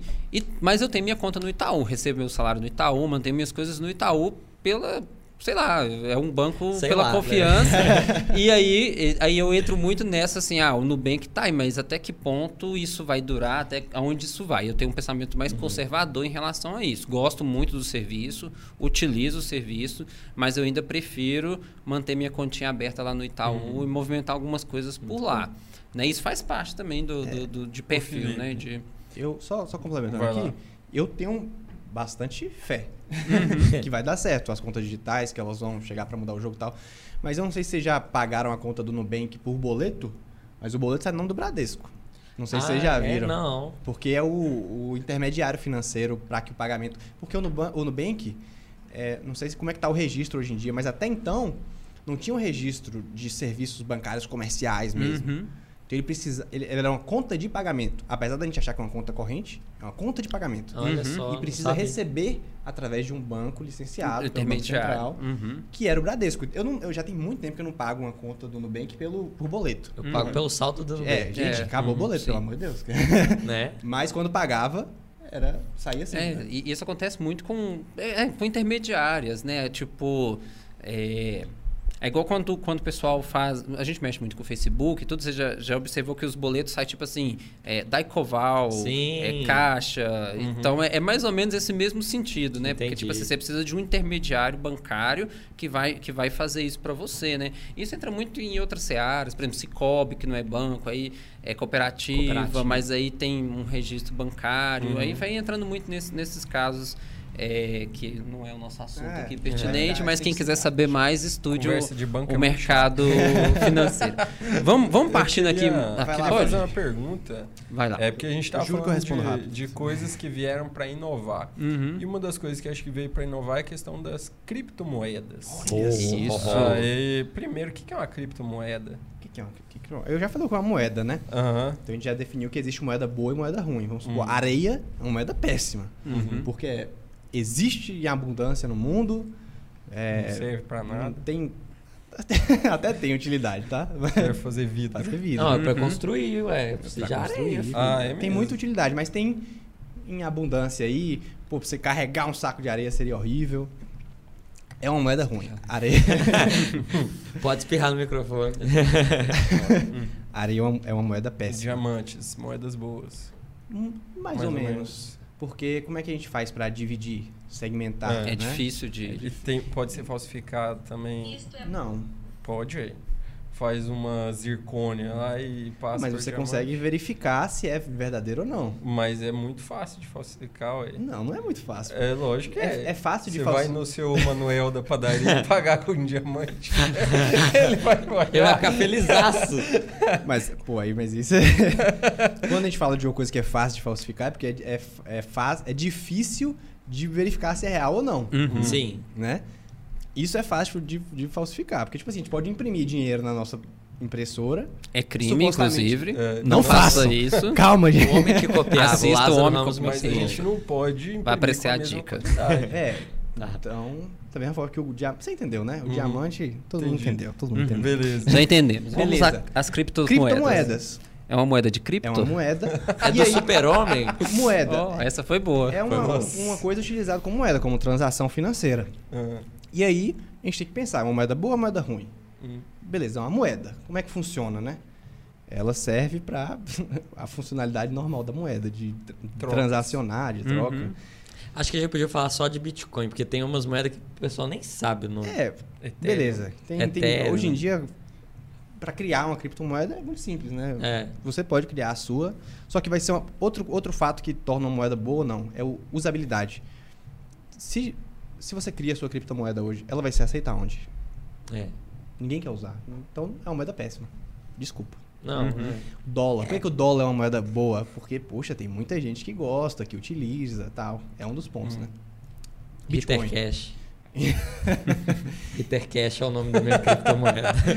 É um excelente nome. Ritter Cash? É, Beleza. Não é cast, é cash. Eu entendi que é cash, mas... Ritter Cash. Ritter Cash. É, Cash. ah, vai lá, Felipe. Tá difícil, viu? Ah, que é isso. Beleza. Aí tem o Bitcoin, que o cara pensou assim, vou criar uma moeda para ser utilizada. E o meu princípio vai ser o seguinte. Primeiro, ela vai ser escassa. Bitcoin é uma, é uma moeda que tem uma limitação de produção. Eu não vou saber exatamente, mas acho que Uhum. são 21 milhões de Bitcoins, que é o máximo que pode ser produzido Sim. É o máximo que pode existir no mundo. no mundo. Ele é A escasso. hora nesse que ponto. bater nisso, não, não faz mais. Não faz mais. Que é um E- código, e quem né? faz o Bitcoin? Não me pergunte, porque Não eu, sei eu não entendo. Beleza. O Bitcoin... Casa da moeda do Bitcoin. Existe a casa da moeda? O Bitcoin ele surgiu justamente para no enfrentamento disso aí. Uhum. né, da descentralização da moeda. Porque Hum. hoje as nossas moedas são centralizadas, tem um banco Uhum. central que emite, nos Estados Unidos o Federal Reserve, aqui Casa da Moeda, enfim. E aí, é, o Bitcoin queria descentralizar. Por isso que o Bitcoin ele é registrado numa uma rede chamada blockchain. Uhum. Tá? Eu- outra coisa, gente, eu também não sou especialista de Bitcoin. Eu conheço de forma assim geral. Ah, você sabe né? mais que a gente. É- Então, o que, que acontece? O Bitcoin ele é registrado em uma rede de computadores. Vamos supor, você, você, vamos supor que você tem lá um Bitcoin. Você- alguém te deu um Bitcoin. Ou sei lá, você produziu um Bitcoin. Depois a gente fala sobre mineração. Esse registro ele é espalhado pela internet, pela cadeia mundial de computadores. E em todos os. Quase todos os computadores que fazem parte da rede ficam esse registro, dizendo que o Matheus tem um Bitcoin. Então não dá pra você falsificar, não dá pra você dizer que você tem mais. Hum. Porque qualquer lugar que você for fiscalizar, tá dizendo lá que você tem um. No dia que você ganhar mais um, essa informação passa para toda a cadeia de novo, dizendo que você ganhou mais um. Né? É como se fosse um cartório. O blockchain é um cartório Hum. extremamente descentralizado, onde a informação passa pela rede de computadores. É, então, outra é é uma vantagem né, do, do Bitcoin. Ele é finito, ele é escasso e ele é difícil de falsificar. Então, já seria um ponto para você considerar ele uma boa moeda. Uhum. Outro ponto que precisa para ele ser uma boa moeda é ter usabilidade. No início, por que, o Bitcoin valorizou tanto? No início, valia quase nada. Você comprava um Bitcoin por, sei lá, reais, centavos, não sei. Porque ninguém usava. Qual era a utilidade que você tinha Uhum. naquilo ali? Era um registro digital. Uhum. Só que as pessoas começaram a olhar para aquilo ali e atribuir valor nele, né, cri- criar utilidade, e ele começou a valorizar. E passou a ser utilizado de fato. E aí criou outro ponto para que se tornasse uma moeda boa. Então, assim, agora já é mais opinião. Eu, eu entendo que como moeda pode funcionar bem, tá? o Bitcoin como moeda. Como investimento, é uma análise muito mais difícil, mais complexa. Mas você perguntou o que era, né? Acho que era só isso. Não, mas né? eu acho que Não, mas é, parece ser algo im- imprevisível, né? Porque valorizou tanto, agora chegou num. num É. Um Bitcoin vale dizer. quanto hoje? Uns 30 mil reais? Um Bitcoin. vale Um mais. Bitcoin? Um, bit- um Bitcoin, eu acho Já que subiu vale, mais? Vale na casa de... Uns 40k. E isso é de dólares, né? Ou não? É Ou de dólar, né? Pois é. É, a gente depois puder- a gente pesquisa aí. vai pesquisando. aí. vale o Bitcoin? E aí é isso. O Bitcoin ele pode funcionar como reserva de valor, Hum. né? E você falou, ah, o Bitcoin chegou num ponto aqui, a gente não sabe mais se vai subir ou não. O mercado é isso. A gente ninguém Uhum. prevê o futuro. O Bitcoin ele pode, sei lá, quadriplicar de tamanho. Co- Como ele Quanto? Puta que pariu. Esse é o momento que eu ponho o. Vale? Ah, hoje 227.855 na faixa dos Reais. reais. Reais, 40, né? 42 centavos. 40 mil dólares. né? Isso. 40. Eu, eu lembro uma época que ele tava tipo 30 e alguma coisa em Ah, dólares. que era 30, dólar. 30 mil Não, dólares. Mas mesmo assim. Mesmo assim, muito. Muito, Que um isso? Bitcoin. Imagina se você comprou dois Bitcoin quando não valia nada. E não vendeu. Né? É o que todo mundo pensa. É o- Agora, né? É o dólar. Ah, por que, que eu não comprei o dólar quanto É o famoso dois reais, obra três pronta. reais. É, é. Depois que tá pronto, o cara quer. Ah, se eu- Mas Se é eu isso aí. tivesse comprado um. Sim, né? vamos, vamos continuando aqui. A gente tinha um, um roteiro, agradecemos os nossos queridos irmãos da comissão Valeu, Beijo, Pedro. do Extra Nossos Capitular. Podcast. Isso aí. É, eu acho que as perguntas já foram sanadas aqui durante o, o, né, o nosso bate-papo. E, mas tem uma pergunta aqui que, que fala sobre se tem algum aplicativo, algum curso, alguma plataforma que você queira recomendar de opinião pessoal, tá bom? é, mais uma vez. E que, que as pessoas possam fazer um curso ou que elas possam começar a investir, algum aplicativo, alguma coisa que você queira deixar aí é, registrado. Podendo citar marcas. Pod- Podendo citar. É que não, não é merchandise, né? Mas beleza. É, vamos lá. Primeiro, eu acho que a pergunta é até em questão de aplicativo para gestão pessoal, gestão financeira Isso, pessoal, pessoal. né? Uhum. Uhum. Pra se organizar Pra se- melhor. Pra se organizar melhor. Uhum. É, Boa pergunta. eu, eu já... Boa pergunta, PJ. Boa Mas pergunta, não foi Pedro. ele que escreveu. Foram os nossos roteiristas. Pra quem não sabe, o nosso programa é tão organizado que ele tem uma equipe por trás. Quem estraga é a gente. É, vamos mandar um salve pro Pedro, pro começar, Léo já Mi, começa a nota 10. pro Leonardo. Léo, Podando ele. pra todos. É, a verdade é que o convidado e as pessoas que trabalham do backstage são 100%. Agora nós, Nós três, três. é, eu vou fazer uma confissão aqui. Eu leio o roteiro 10 minutos antes do programa. Ó, o Pedro vai ficar Depois chateado. uso pra ir pra minha casa. Eu tô brincando, eu, eu imprimo o roteiro e leio Você com imprimiu, Quer dizer que antecedência. não tem 10 minutos. Beleza. É, de organização de finan- financeira, pessoal, eu já utilizei um aplicativo chamado Guia Bolso. ah, já usei. Ah, conheço. Ele, ele, ele a- associa com as suas contas bancárias, com a fatura do cartão, então ele consegue concentrar os gastos ali. Agora, eu digo pra você que eu, não- hoje em dia eu já não, já não tenho mais o hábito de usar. E se eu fosse recomendar alguma coisa, eu recomendaria o Excel. Planilhinha Uma planilha Excel. do Excel. Por dois pontos. O primeiro é porque você personaliza da forma como você precisar. É, você, sei lá, desenvolve ali da forma que fica mais confortável para você. Você cria o hábito de alimentar com os dados ali. Uhum. E segundo, você aprende Excel, pô. É, É É um importante. negócio é muito bom. importante demais. É, assim. muito. Nossa. São poucas as áreas de atuação hoje que você não precisa conhecer um pouquinho. Uhum. No de Excel, direito, né? você tem, é Com muito certeza. bom saber. Você vê que Todas as áreas, eu tem, acho. Tem nada a Pois ver. é, então a minha recomendação é, é essa. Hoje em dia eu controlo lá no, no Excel. Tem aquele trabalho, mas se o cara, se ele pesquisar bem a fundo e quiser investir tempo naquele, ele consegue até automatizar. Uhum. Mas aí é- é- eu não sou nerd nesse ponto. Não, Mas eu gosto de usar o Excel e aprender e desenvolver mais, então eu a recomendação que eu dou é essa. E dá pra baixar também planilha pronta em site, assim, Dá, que eles tem fazem. Com certeza Variedade deve ter um gigantesca. milhão de planilhas. Não, tem vários, vários Eu tipos sei de... que uma vez eu tava vendo planilha para programar, é, planejar a viagem. Uhum. E a própria Natália Arcuri deixa umas planilhas prontas lá pro pessoal É. baixar. Então quem quer vai Essas, atrás e algum- tem algumas de investimento também que Ah. Você coloca, ah, eu quero guardar 500 reais. Aí ele, ele divide lá, te dá, você tem que Exato. guardar tanto por mês durante tanto tempo. É, você já faz É, o... O que na, bem, Tem. na verdade é uma coisa muito simples. É uma né? coisa muito Não é simples, nenhum- mas Precisa ser um gênio do é- Excel pra fazer. Mas, Mas é algo que você coloca lá e todo cara fala mês. e fez, né? É, e se você for preguiçoso e não quiser fazer do zero, pega um pronto. Bem, meus irmãos, então vamos. Deixa Só, eu, e Felipe. só continuando, e tem os aplicativos também que você utiliza para investir. Uhum. Infelizmente, você não consegue investir do Excel, né? Ainda. Ainda. O Excel é uma mágica milagrosa. Mas aí fica. Eu sugiro que você teste as corretoras, né? Os aplicativos, o que tem mais familiaridade ali, a interface mais bonitinha, ou que. Porque hoje em dia a maioria dos produtos é muito parecida. Hum.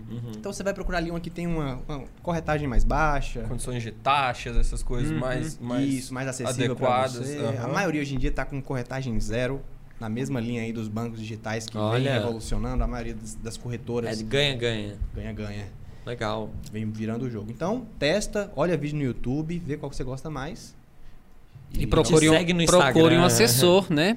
procura Qual um que é seu assessor de- Instagram? Felipe BRT, arroba Felipe BRT. Os Eu irmãos podem te procurar por lá. Ó, vocês, irmãos, podem me pesquisar no Instagram, podem me mandar mensagem, eu vou responder tudo. Agora, eu sou um blogueiro de péssima qualidade. A última foto que eu postei foi em 2019. Aham. Então, assim. Ela, a foto vai ser atualizada hoje ao final desse Ah, podcast. Exatamente, a segunda foto. É, respondido então, meus irmãos? Respondido, satisfeito. Vamos lá. Eu acho que a gente pode passar para nossa palavra ao bem do cast, né? Palavra.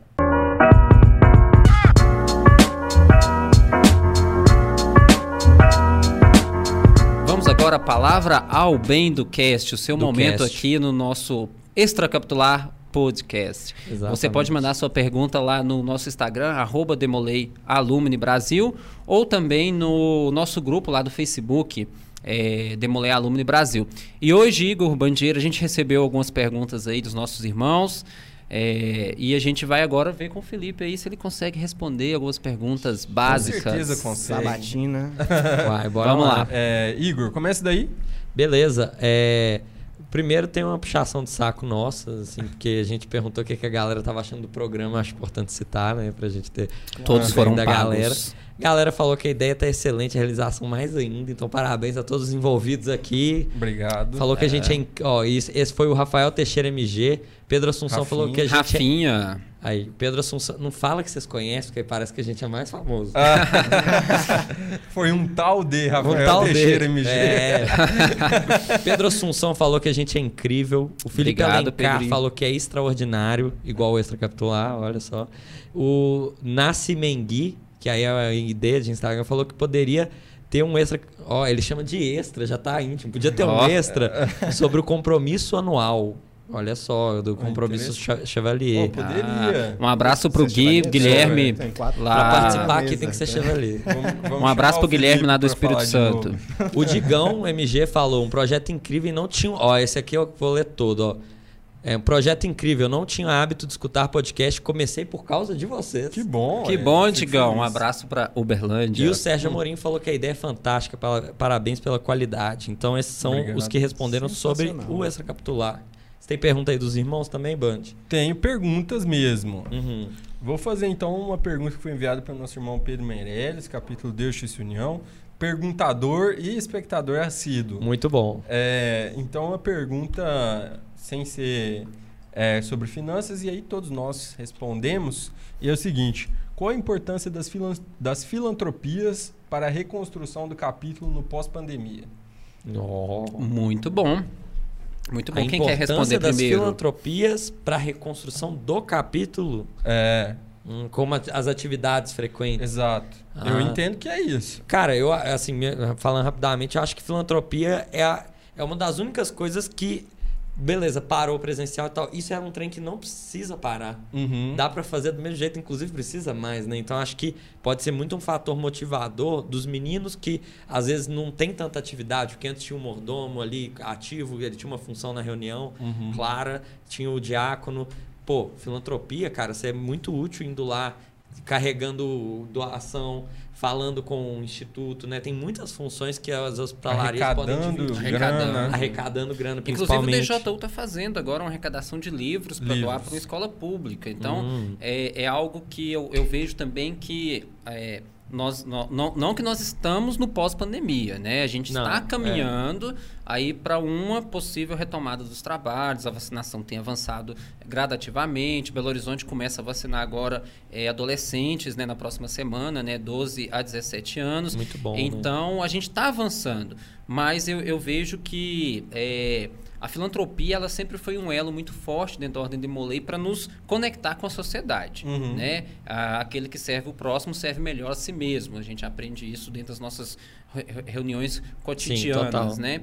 E eu acho que é, a gente deve continuar assim. A gente não parou, na realidade, esse ponto filantrópico. Né? Nossos capítulos aqui, pelo menos, a gente conseguiu. é, alguns capítulos fizeram um drive-thru solidário para as pessoas fazerem doação de dentro do carro, né? entregar ali de forma segura. Alguns outros organizaram rifas. é, a gente organizou doação de cesta básica. A gente organizou doação de alimento para moradores em situação de rua. Tudo isso durante o período pandêmico. Então, eu acho que, assim, é, não é só o pós-pandemia, né? A, a filantropia ela é algo que é contínuo dentro dos capítulos. E eu acho que um dos principais é, objetivos é de conexão com a sociedade e de mostrar ao Demolei que existe pessoas em situação adversa à situação cotidiana dele. E só um site aqui rapidinho que eu queria recomendar, que é o Benfeitoria.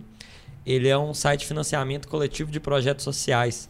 Então, às vezes, pô, vou ajudar o quê? Vou ajudar quem? Você pode ajudar no Brasil inteiro fazendo a doação de modo digital. Então, é, tem como fazer isso também. Legal. É, Exatamente. só, eu, inclusive, assim, tenho plena convicção de que o objetivo da filantropia precisa ser esse mesmo que você acabou de descrever. E a pergunta foi assim, como é que a filantropia podia ajudar na retomada, né? Uhum. Que eu acho que é um pouco do background ali da filantropia, que é muito mais fácil você chamar o irmão que está um pouco afastado Uhum. para participar de uma atividade Com social. certeza. Uhum. Do que, pô, volta para uma reunião, às vezes o cara tá desanimado, mas pra atividade ele vem Sim, mais é. ânimo, né? E você pode chamar também um cara, um cara que tá ali prestes a iniciar, não conhece nada da ordem, Pra chama pra participar. filantropia também, participa. Então, Sim. são pontos que ajudam na, nessa volta, né? Nessa, É, nessa com retomada certeza. com força. É. Eu acho que é justamente isso. Filantropia engaja. Essa que é a Uhum. verdade. E no momento, de agora para frente a gente vai precisar muito de engajamento na Isso. reconstrução. E Com aí, certeza. nesse ponto, a filantropia ajuda O- demais. On- é, na quarta-feira, nós tivemos um bate-papo sobre recapitular o tema anual, né? Reconstrução da Ordem de Molay. Em um dos momentos eu citei muito isso, né? Que o pessoal perguntou assim, como é que ia ser a Ordem de Molay depois da pandemia? O que, que ia ficar? Então, assim, eu vejo que muita coisa vai continuar virtual. Reuniões administrativas não tem necessidade da gente estar lá né, Presencialmente. presencialmente. Eh, Eu acho que o presencial vai ser focado muito na ritualística, nas coisas que a gente precisa fazer, escrutínio, iniciação, etc. Mas vai ficar as atividades lúdicas e a, e a filantropia. A gente vai precisar ter mais Sim. atividades de conexão com os meninos. Aí que vai entrar as atividades esportivas ali, um futebol, um paintball, né? E a filantropia, que é esse momento que a gente vai trazer os meninos mais perto, a gente vai trazer os pais, a gente vai voltar a se conectar, porque depois de um ano e meio caminhando para dois anos, né, sem a nosso, o nosso laço ali presencial, sem essa conexão, a gente realmente precisa reestruturar isso. Ou eu aprendi um life hack num outro programa voluntário que eu participo, que é assim, eh, eles queriam gerar engajamento fazendo interações sociais. Então, ah, pessoal, vamos, vamos movimentar as pessoas voluntárias, fazendo elas se encontrarem para conversar, para ter comer alguma coisa junto, beber alguma coisa junto. E eu acho justamente o que o Felipe falou genial, porque se você quer engajar a pessoa, você tem que fazer ela ser útil. Então, se tipo assim, o que que une o cara lá? Se ele foi por um, se ele gosta de fazer filantropia, chama ele para fazer filantropia, em vez de chamar ele para ir beber se ele tá longe, né, ou, ou, ou para tomar um guaraná, mas tipo assim, é, você chama ele para ele se sentir útil, ele fala, puxa, eu ajudei com isso aqui, aí logo após a filantropia tem o guaraná, ué. Legal. Não, concordo plenamente. É, vou passar para outra pergunta aqui, vai lá. enviada pelo irmão João Vida, do capítulo Sete Lagoas. Opa, Sete Lagoas. salve João. É, essa é uma pergunta sobre finanças, então vai Olha para só. Felipe. que isso? E eu sei que o João Vida manja dessa questão, né? Gosta de desse Estuda, né, um Estuda, inclusive é da área de administração, né? Então, é, e a pergunta é a seguinte: com as recentes altas da Selic, o Brasil pode voltar a ser um país da renda fixa e da estagnação econômica? Olha só. Vai lá. É uma pergunta bem É, técnica. Miriam Arnaldo vai lá. Vou convidar o Gustavo Franco, um dos idealizadores do Plano Real, para. não, beleza. É porque é isso, o Brasil já viveu a fase onde a renda fixa pagava mais de 1% ao mês e ninguém nem. Não, não ninguém, mas pouquíssimas pessoas cogitavam investir em ações, títulos de renda variável, coisas nesse sentido. Então, agora com a retomada da, da, da Selic, é, muita gente vai voltar a investir em- ativos atrelados a ativos pós-fixados atrelados à Selic é, por conta do risco, mas a, a grande questão nisso é que é nesse mesmo ponto que os títulos e os investimentos de renda variável eles começam a pagar um prêmio de risco. Então eles passam a ser mais atrativos no sentido de que na expectativa de superar Uhum. o aumento da taxa Selic. Claro que isso envolve mais risco, né? Então, é, a gente vai ter que balancear aí. Mas, de qualquer forma, é, a, a diversificação é o segredo, né? Independente ali da, de, de qual seja a taxa de taxa básica de juros que a gente esteja vivenciando, diversificar vai ser sempre uma boa opção. E ele comentou também sobre a estagnação do, do Uhum, país. Econômico. A é. estagnação econômica. É porque, inclusive, a gente nem chegou a comentar nisso no, no podcast, acho que ficaria muito técnico, Uhum. mas existe essa relação direta. Quanto menor a taxa de juros, maior é a atividade econômica desenvolvida num Uhum. país. Porque tem mais dinheiro circulando, o acesso a crédito é mais As pessoas fácil. pegam mais empréstimo, faz mais financiamento, então o dinheiro circula mais. Boa. E, e aí eu acho que também tem um pensamento seguinte: se a taxa básica de juros tá alta, quer dizer que compensa você deixar seu dinheiro parado. Porque ele parado ali, sem riscos, né? Tá rendendo. Enquanto se ela não está tão alta, compensa você tomar esses riscos e mais do que se você deixasse ele parado ali só para render os juros. É, é mais ou menos isso, É né? mais ou menos isso. Quando você fala parado, é, é Renda- in- investimento Sim, atrelado. investimento. Isso, Isso, é, beleza. parado é isso. É, é nesse sentido mesmo. E ele, ele falou sobre a estagnação. Eu acho que não porque, na verdade, essas medidas elas são tomadas para combater a inflação. A gente está Uhum, vivendo um período sim. de inflação muito alta e a gente precisa, 10%. a gente precisa eh, aumentar um pouco a taxa de juros para combater a inflação. E, infelizmente, a gente combate a inflação dando uma segurada no nosso crescimento. Entendi. Mas não, não chega num ponto de estagnação nem nada, porque a gente, eu confio no, no, no que as pessoas tendem a fazer com o Brasil aí, no poder que as pessoas têm de influenciar na sociedade e de fazer dar certo. Uhum. Muito bom. Tenham fé, gente. Ou só citar aqui, a gente não vai ler por causa do tempo, mas o Mick Haleu, arroba Mick Haleu, eu não sei o nome dele, não dá pra ver aqui. É Guten Underline Ro, eu acho que deve ser de Ro- Rondônia.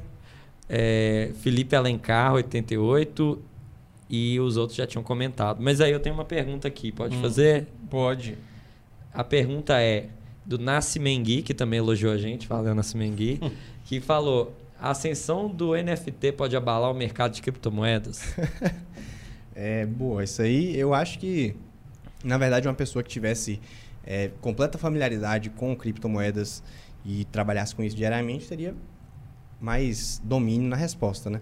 Mas eu também acho que é uma coisa que vem para complementar. Uhum. Né? Para a galera daí que não sabe, a, a NFT é, é um registro, tipo uma patente de um arquivo digital, onde Um é? JPEG. É, é mais ou menos isso aí. E aí você detém aquele registro, ele espalha também na cadeia de blockchain Uhum. e por isso torna-se um ativo de valor, Uhum. né? E, pô, sei lá, ações não vieram para substituir os títulos de renda fixa, é, moedas novas às vezes substituem as antigas, mas existem diversas moedas em circulação, então tudo vem como opção de diversificação e crescimento da economia. É, eu acho legal do NFT que ele veio no mercado da arte como um movimento muito forte. Porque a gente estava até falando antes de gravar, o, o NFT ele registra uma coisa, uma peça única. Então, esse celular eu registrei. Se tiver um outro celular tipo esse, né, uma foto desse celular, vai ser uma cópia da, do- da minha imagem original. Então o pessoal faz uma, uma obra de arte e, tipo assim, e- isso é uma modernização da obra de arte que ela não precisa ser. é, você não precisa pegar ela, não precisa ser um quadro. Ela pode ser uma coisa que é digital, mas ela tem o valor artístico disso. Eu só não sei no museu, eles vão pôr na TV, né? Tipo assim. Mas é, isso está movimentando muito Vou dinheiro na arte internacionalmente. Uhum. É. A doideira, inclusive, se você quiser saber mais sobre isso, tem um Index Podcast, vou recomendar meu podcast aqui. Que a gente falou disso, tem um episódio, o link tá aí, tá? Vou fazer então mais uma pergunta aqui. À vontade. É, enviada pelo nosso irmão Ciene de Molay, Marco Antônio Fidelis. É, Um abraço, Belo Marcão. Horizonte. Valeu, Marcão. É, aí a pergunta é a seguinte: é correto dizer que é melhor procurar investimentos que pagam dividendos do que outros que não têm essa possibilidade? É, provavelmente ele deve estar falando de, de ações Uhum. ou de fundos imobiliários Uhum. que na- no- são os mais comuns que pagam os dividendos né, dentro da nossa realidade. Ah, são estratégias diferentes. Existe no, no mundo dos investimentos os ganhos por pagamento de dividendos, Uhum. as ações pagam dividendos, ou por ganho de capital, quando a sua ação valoriza mais. Uhum. Tem empresas grandes, robustas, que não têm potencial de dobrar de tamanho no médio prazo. Vou dar mais, assim, não sei, ninguém está prevendo o futuro, né? não estou dizendo que isso vai acontecer ou não, mas hoje, por exemplo, a Vale é uma companhia extremamente sólida, muito Uhum. bem difundida, tal. A probabilidade dessa empresa dobrar de tamanho é muito baixa, É, porque ela já chegou num patamar de e comprou outras, né? é, já. Que agregado. assim, é- quando a empresa é pequena, ela dobrar de tamanho é muito fácil. Uhum. Uhum. Então, empresas grandes, quando você está pensando em, em- na compra de empresas grandes, você está visando a- o recebimento de dividendos, que são ganhos recorrentes.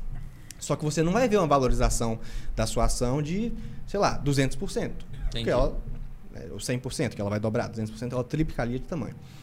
Quando você investe em uma empresa que é pequena, você não pode esperar dividendos. Porque ela não está começando ainda, não, Uhum. não distribui lucros, mas você pode esperar que ela Valorize. valorize, que ela duplique, triplique, Uhum. né? Entendi. Então, assim, não quer dizer que um é bom e o outro é ruim. né? Você vai fazer investimentos pensando em dividendos e você vai fazer alguns investimentos pensando em valorização de, de capital. Acho que a melhor dica é procurar um cara pra te aconselhar. No, é porque não, não é nem zoeira, não, mas na situação da pessoa, né? Porque pra um pode ser uma coisa que vale, vamos, vamos supor, pro Band pode valer um, um tipo de investimento, pra mim. Claro. Exatamente Totalmente. isso. O perfil muda. Toda ele ele falou disso, recomendação né? tá Então, atrelada ao perfil ao objetivo. perfil objetivo. Boa. Então, Instagram do Felipe de novo qualquer. Felipe BRT. Vamos Felipe alavancar a BRT. carreira de, de blogueiro do Aí. Instagram. Muito bom. Mais alguma pergunta, Igor? Não, por enquanto é, são essas aqui que vieram. As pessoas podem mandar mais pro próximo, né? Fica aí a dica que vai ser lido aqui. Então, da minha parte também eram essas as perguntas. Agradecer mais uma vez a todos os nossos irmãos que enviaram suas participações. Participem mais com a gente. Pode ser para puxar nosso saco, pode ser para mandar pergunta. Pode falar pode mal ser, também, Pode né? ser para falar mal que a gente vai ler aqui também. Se Vamos falar. A gente mal- vai fazer um expose aqui, É. de quem falar mal. Aproveitando a deixa, vamos falar dos prêmios, né? A gente tem falado aqui de alguns sorteios, de camisa, pin, etc. E, né, agora tendo uma participação maior dos nossos irmãos, durante os próximos dias, entre esse programa e o próximo, a gente vai fazer algumas postagens aí do que vai ser sorteado, o que, que são os prêmios. E os irmãos que interagirem lá com a caixinha de perguntas, mandarem sua pergunta, a gente vai colocar aqui uma listinha e fazer o sorteio no próximo programa. Então não deixe de participar, de mandar a sua dúvida, eh, de mandar a sua crítica, a sua sugestão. E a gente vai postar lá no, no Instagram da Alumni Brasil o próximo tema do Extra Capitular Podcast. E você participando vai concorrer a esses prêmios aí. A camisa da diretoria, da atual diretoria da Alumni Brasil, que por sinal é muito bonita. Camisa no É, a camisa Nubank. Boa. Ó. E alguns pins também. Então, só deixar aqui, porque normalmente a gente não fala a data, a gente é quinzenal, né? Então, dia 12 de outubro, é dia das crianças, a gente vai ter a publicação do próximo extra capitular e aí sim vai ser feito isso. Então, reserve essa data aí para participar. Boa. Exatamente. É, pessoal, então acredito que assim podemos caminhar para o encerramento deste podcast. Resta algum assunto a ser tratado neste podcast? Pode levantar, Então, irmãos. vamos no le- Vamos para as nossas considerações finais. Igor Ritter. Cara, primeiro de tudo, muito obrigado aí todo mundo que está aqui hoje. Acho que foi uma experiência bem legal essa gravação. E está sendo cada vez mais legal vir gravar o Extra Capitular.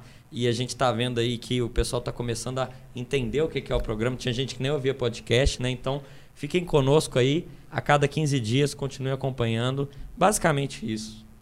Boa, PJ. Meus irmãos, vamos continuar aí ouvindo o Extra Capitular Podcast na sua plataforma preferida. Se você gosta de ver esses caras esbeltos, bonitos, elegantes, assista no YouTube, né, ali no seu horário livre que você tiver. Mas se você não, não quiser, escute no Spotify, durante a academia, indo para o trabalho, no Boa. Deezer, no, no Apple Music, na Tá todas as plata- todas. plataformas disponíveis. O nosso Extra Capitular Podcast, um, cap- um podcast de irmão para irmão. E não deixe de participar conosco. E agradecer o Felipe aqui, que atendeu esse chamado, está aqui conosco. E a nosso propósito, né, falando um pouco mais institucional, né, nós lá atrás falamos de um podcast que a gente não ia falar só de Demolay, que a gente ia falar de vários assuntos e de total. assuntos que fossem interessantes para todos os nossos irmãos. E hoje, mais do que nunca, a gente trouxe um assunto aqui que eu tenho certeza que é muito interessante, que faz a diferença e que você pode, é, a partir de hoje, talvez dar um pontapé inicial aí para ter uma vida financeira um pouco mais saudável é, com as dicas que foram deixadas aqui hoje pelo nosso irmão Felipe Brito. Então é isso. Muito obrigado. Vai lá, Felipe. É, não, antes de tudo, uma satisfação, um prazer gigantesco participar hoje aqui com vocês. Muito obrigado. É, agradecer também pela calorosa recepção em BH, Band, PJ, que né, me proporcionaram aqui que eu me sentisse confortável e à vontade nessa cidade. E tem o pós, tá? Depois a gente toma uma E assim, vi- vindo do interior da Bahia, você chega na capital, meu tabaréu, assim. Você... Tabarel. Vai aparecer aqui essa palavra, É, tá, gente? tá Essa é a Tabaréu. tradução, né? Esse é o famoso jacu, eu acho. Na minha terra a gente chama de jacu também. Então, pô, obrigado aí por, Valeu. por essa, essa calorosa recepção, por me, me deixar falar aqui hoje. Peço desculpa se fui muito palestrinha algumas vezes, mas sigo aí à disposição. Se precisarem de ajuda, qualquer coisa, manda mensagem. Já sabem o Instagram, arroba FelipeBRT. F-I ali, pé. E acho que é isso. Alguns conselhos finais aqui. A gente estava até batendo uma resenha no, no intervalo. Não façam day trade, gente. Não, assim, quer aprender um pouquinho, ver como é que é? Beleza, mas é uma ótima oportunidade de você perder muito dinheiro. Então, bora pular, Melhor passar evitar, aí. né? Melhor evitar. Se você estiver procurando um, um curso de investimentos, quiser né, desenvolver melhor isso aí, toma cuidado com o que é curso, o que é charlatanismo, né? Se, o, se você quer um curso de autoajuda, você faz um curso de autoajuda. Não vai para um curso de investimento que o cara vai ficar. É, trabalha enquanto eles dormem. E Nossa. sei lá Uhum. o quê. Não, se- tudo no seu tempo. Trabalha enquanto eles trabalham, dorme enquanto eles, eles dormem também, descansa porque precisa. E na hora que você for para trabalhar, você vai com força, com garra. E faça day certo. trade. ganha, ganha bastante dinheiro e perde tudo no day trade. É, Brincadeira. É isso, gente. Obrigado. Satisfação. Valeu. Valeu. É, em primeiro lugar, então, eu quero pedir a você que está nos assistindo aí pelo YouTube para se inscrever no nosso canal. Então é só apertar nesse botãozinho aí embaixo do inscrever-se. E ativar o sininho. Pra receber as notificações. boa. Boa. É, e aí eu quero agradecer muito meus companheiros aqui, Igor Ritter, PJ, por mais essa oportunidade obrigado. de apresentarmos esse podcast Eu que agradeço. juntos. E Felipe, agradecer demais pela disposição. É, pouco tempo que você está aqui, já estamos enchendo seu saco, convidando para vir para o podcast, pedindo para apresentar é, sobre finanças nos capítulos aqui. Então, tem que agradecer demais. É, a proposta da, da Alumni com esse podcast é também a gente conhecer melhor o capital humano que a gente tem enquanto instituição. E para nós é muito gratificante saber que nós temos pessoas especializadas e pessoas trabalhando, ralando nas mais diversas áreas. Você é um desses casos, está aí no mercado financeiro. Desejamos, em nome de toda, em nome da instituição, sucesso, né? Que você certeza. alcance aí Gratidão. o que, os seus objetivos de longo prazo. E é isso aí. Muito obrigado. Tenho certeza que os nossos espectadores gostaram muito e aprenderam muito, que é mais importante. Então, pessoal, é isso aí. Transmissão encerrada.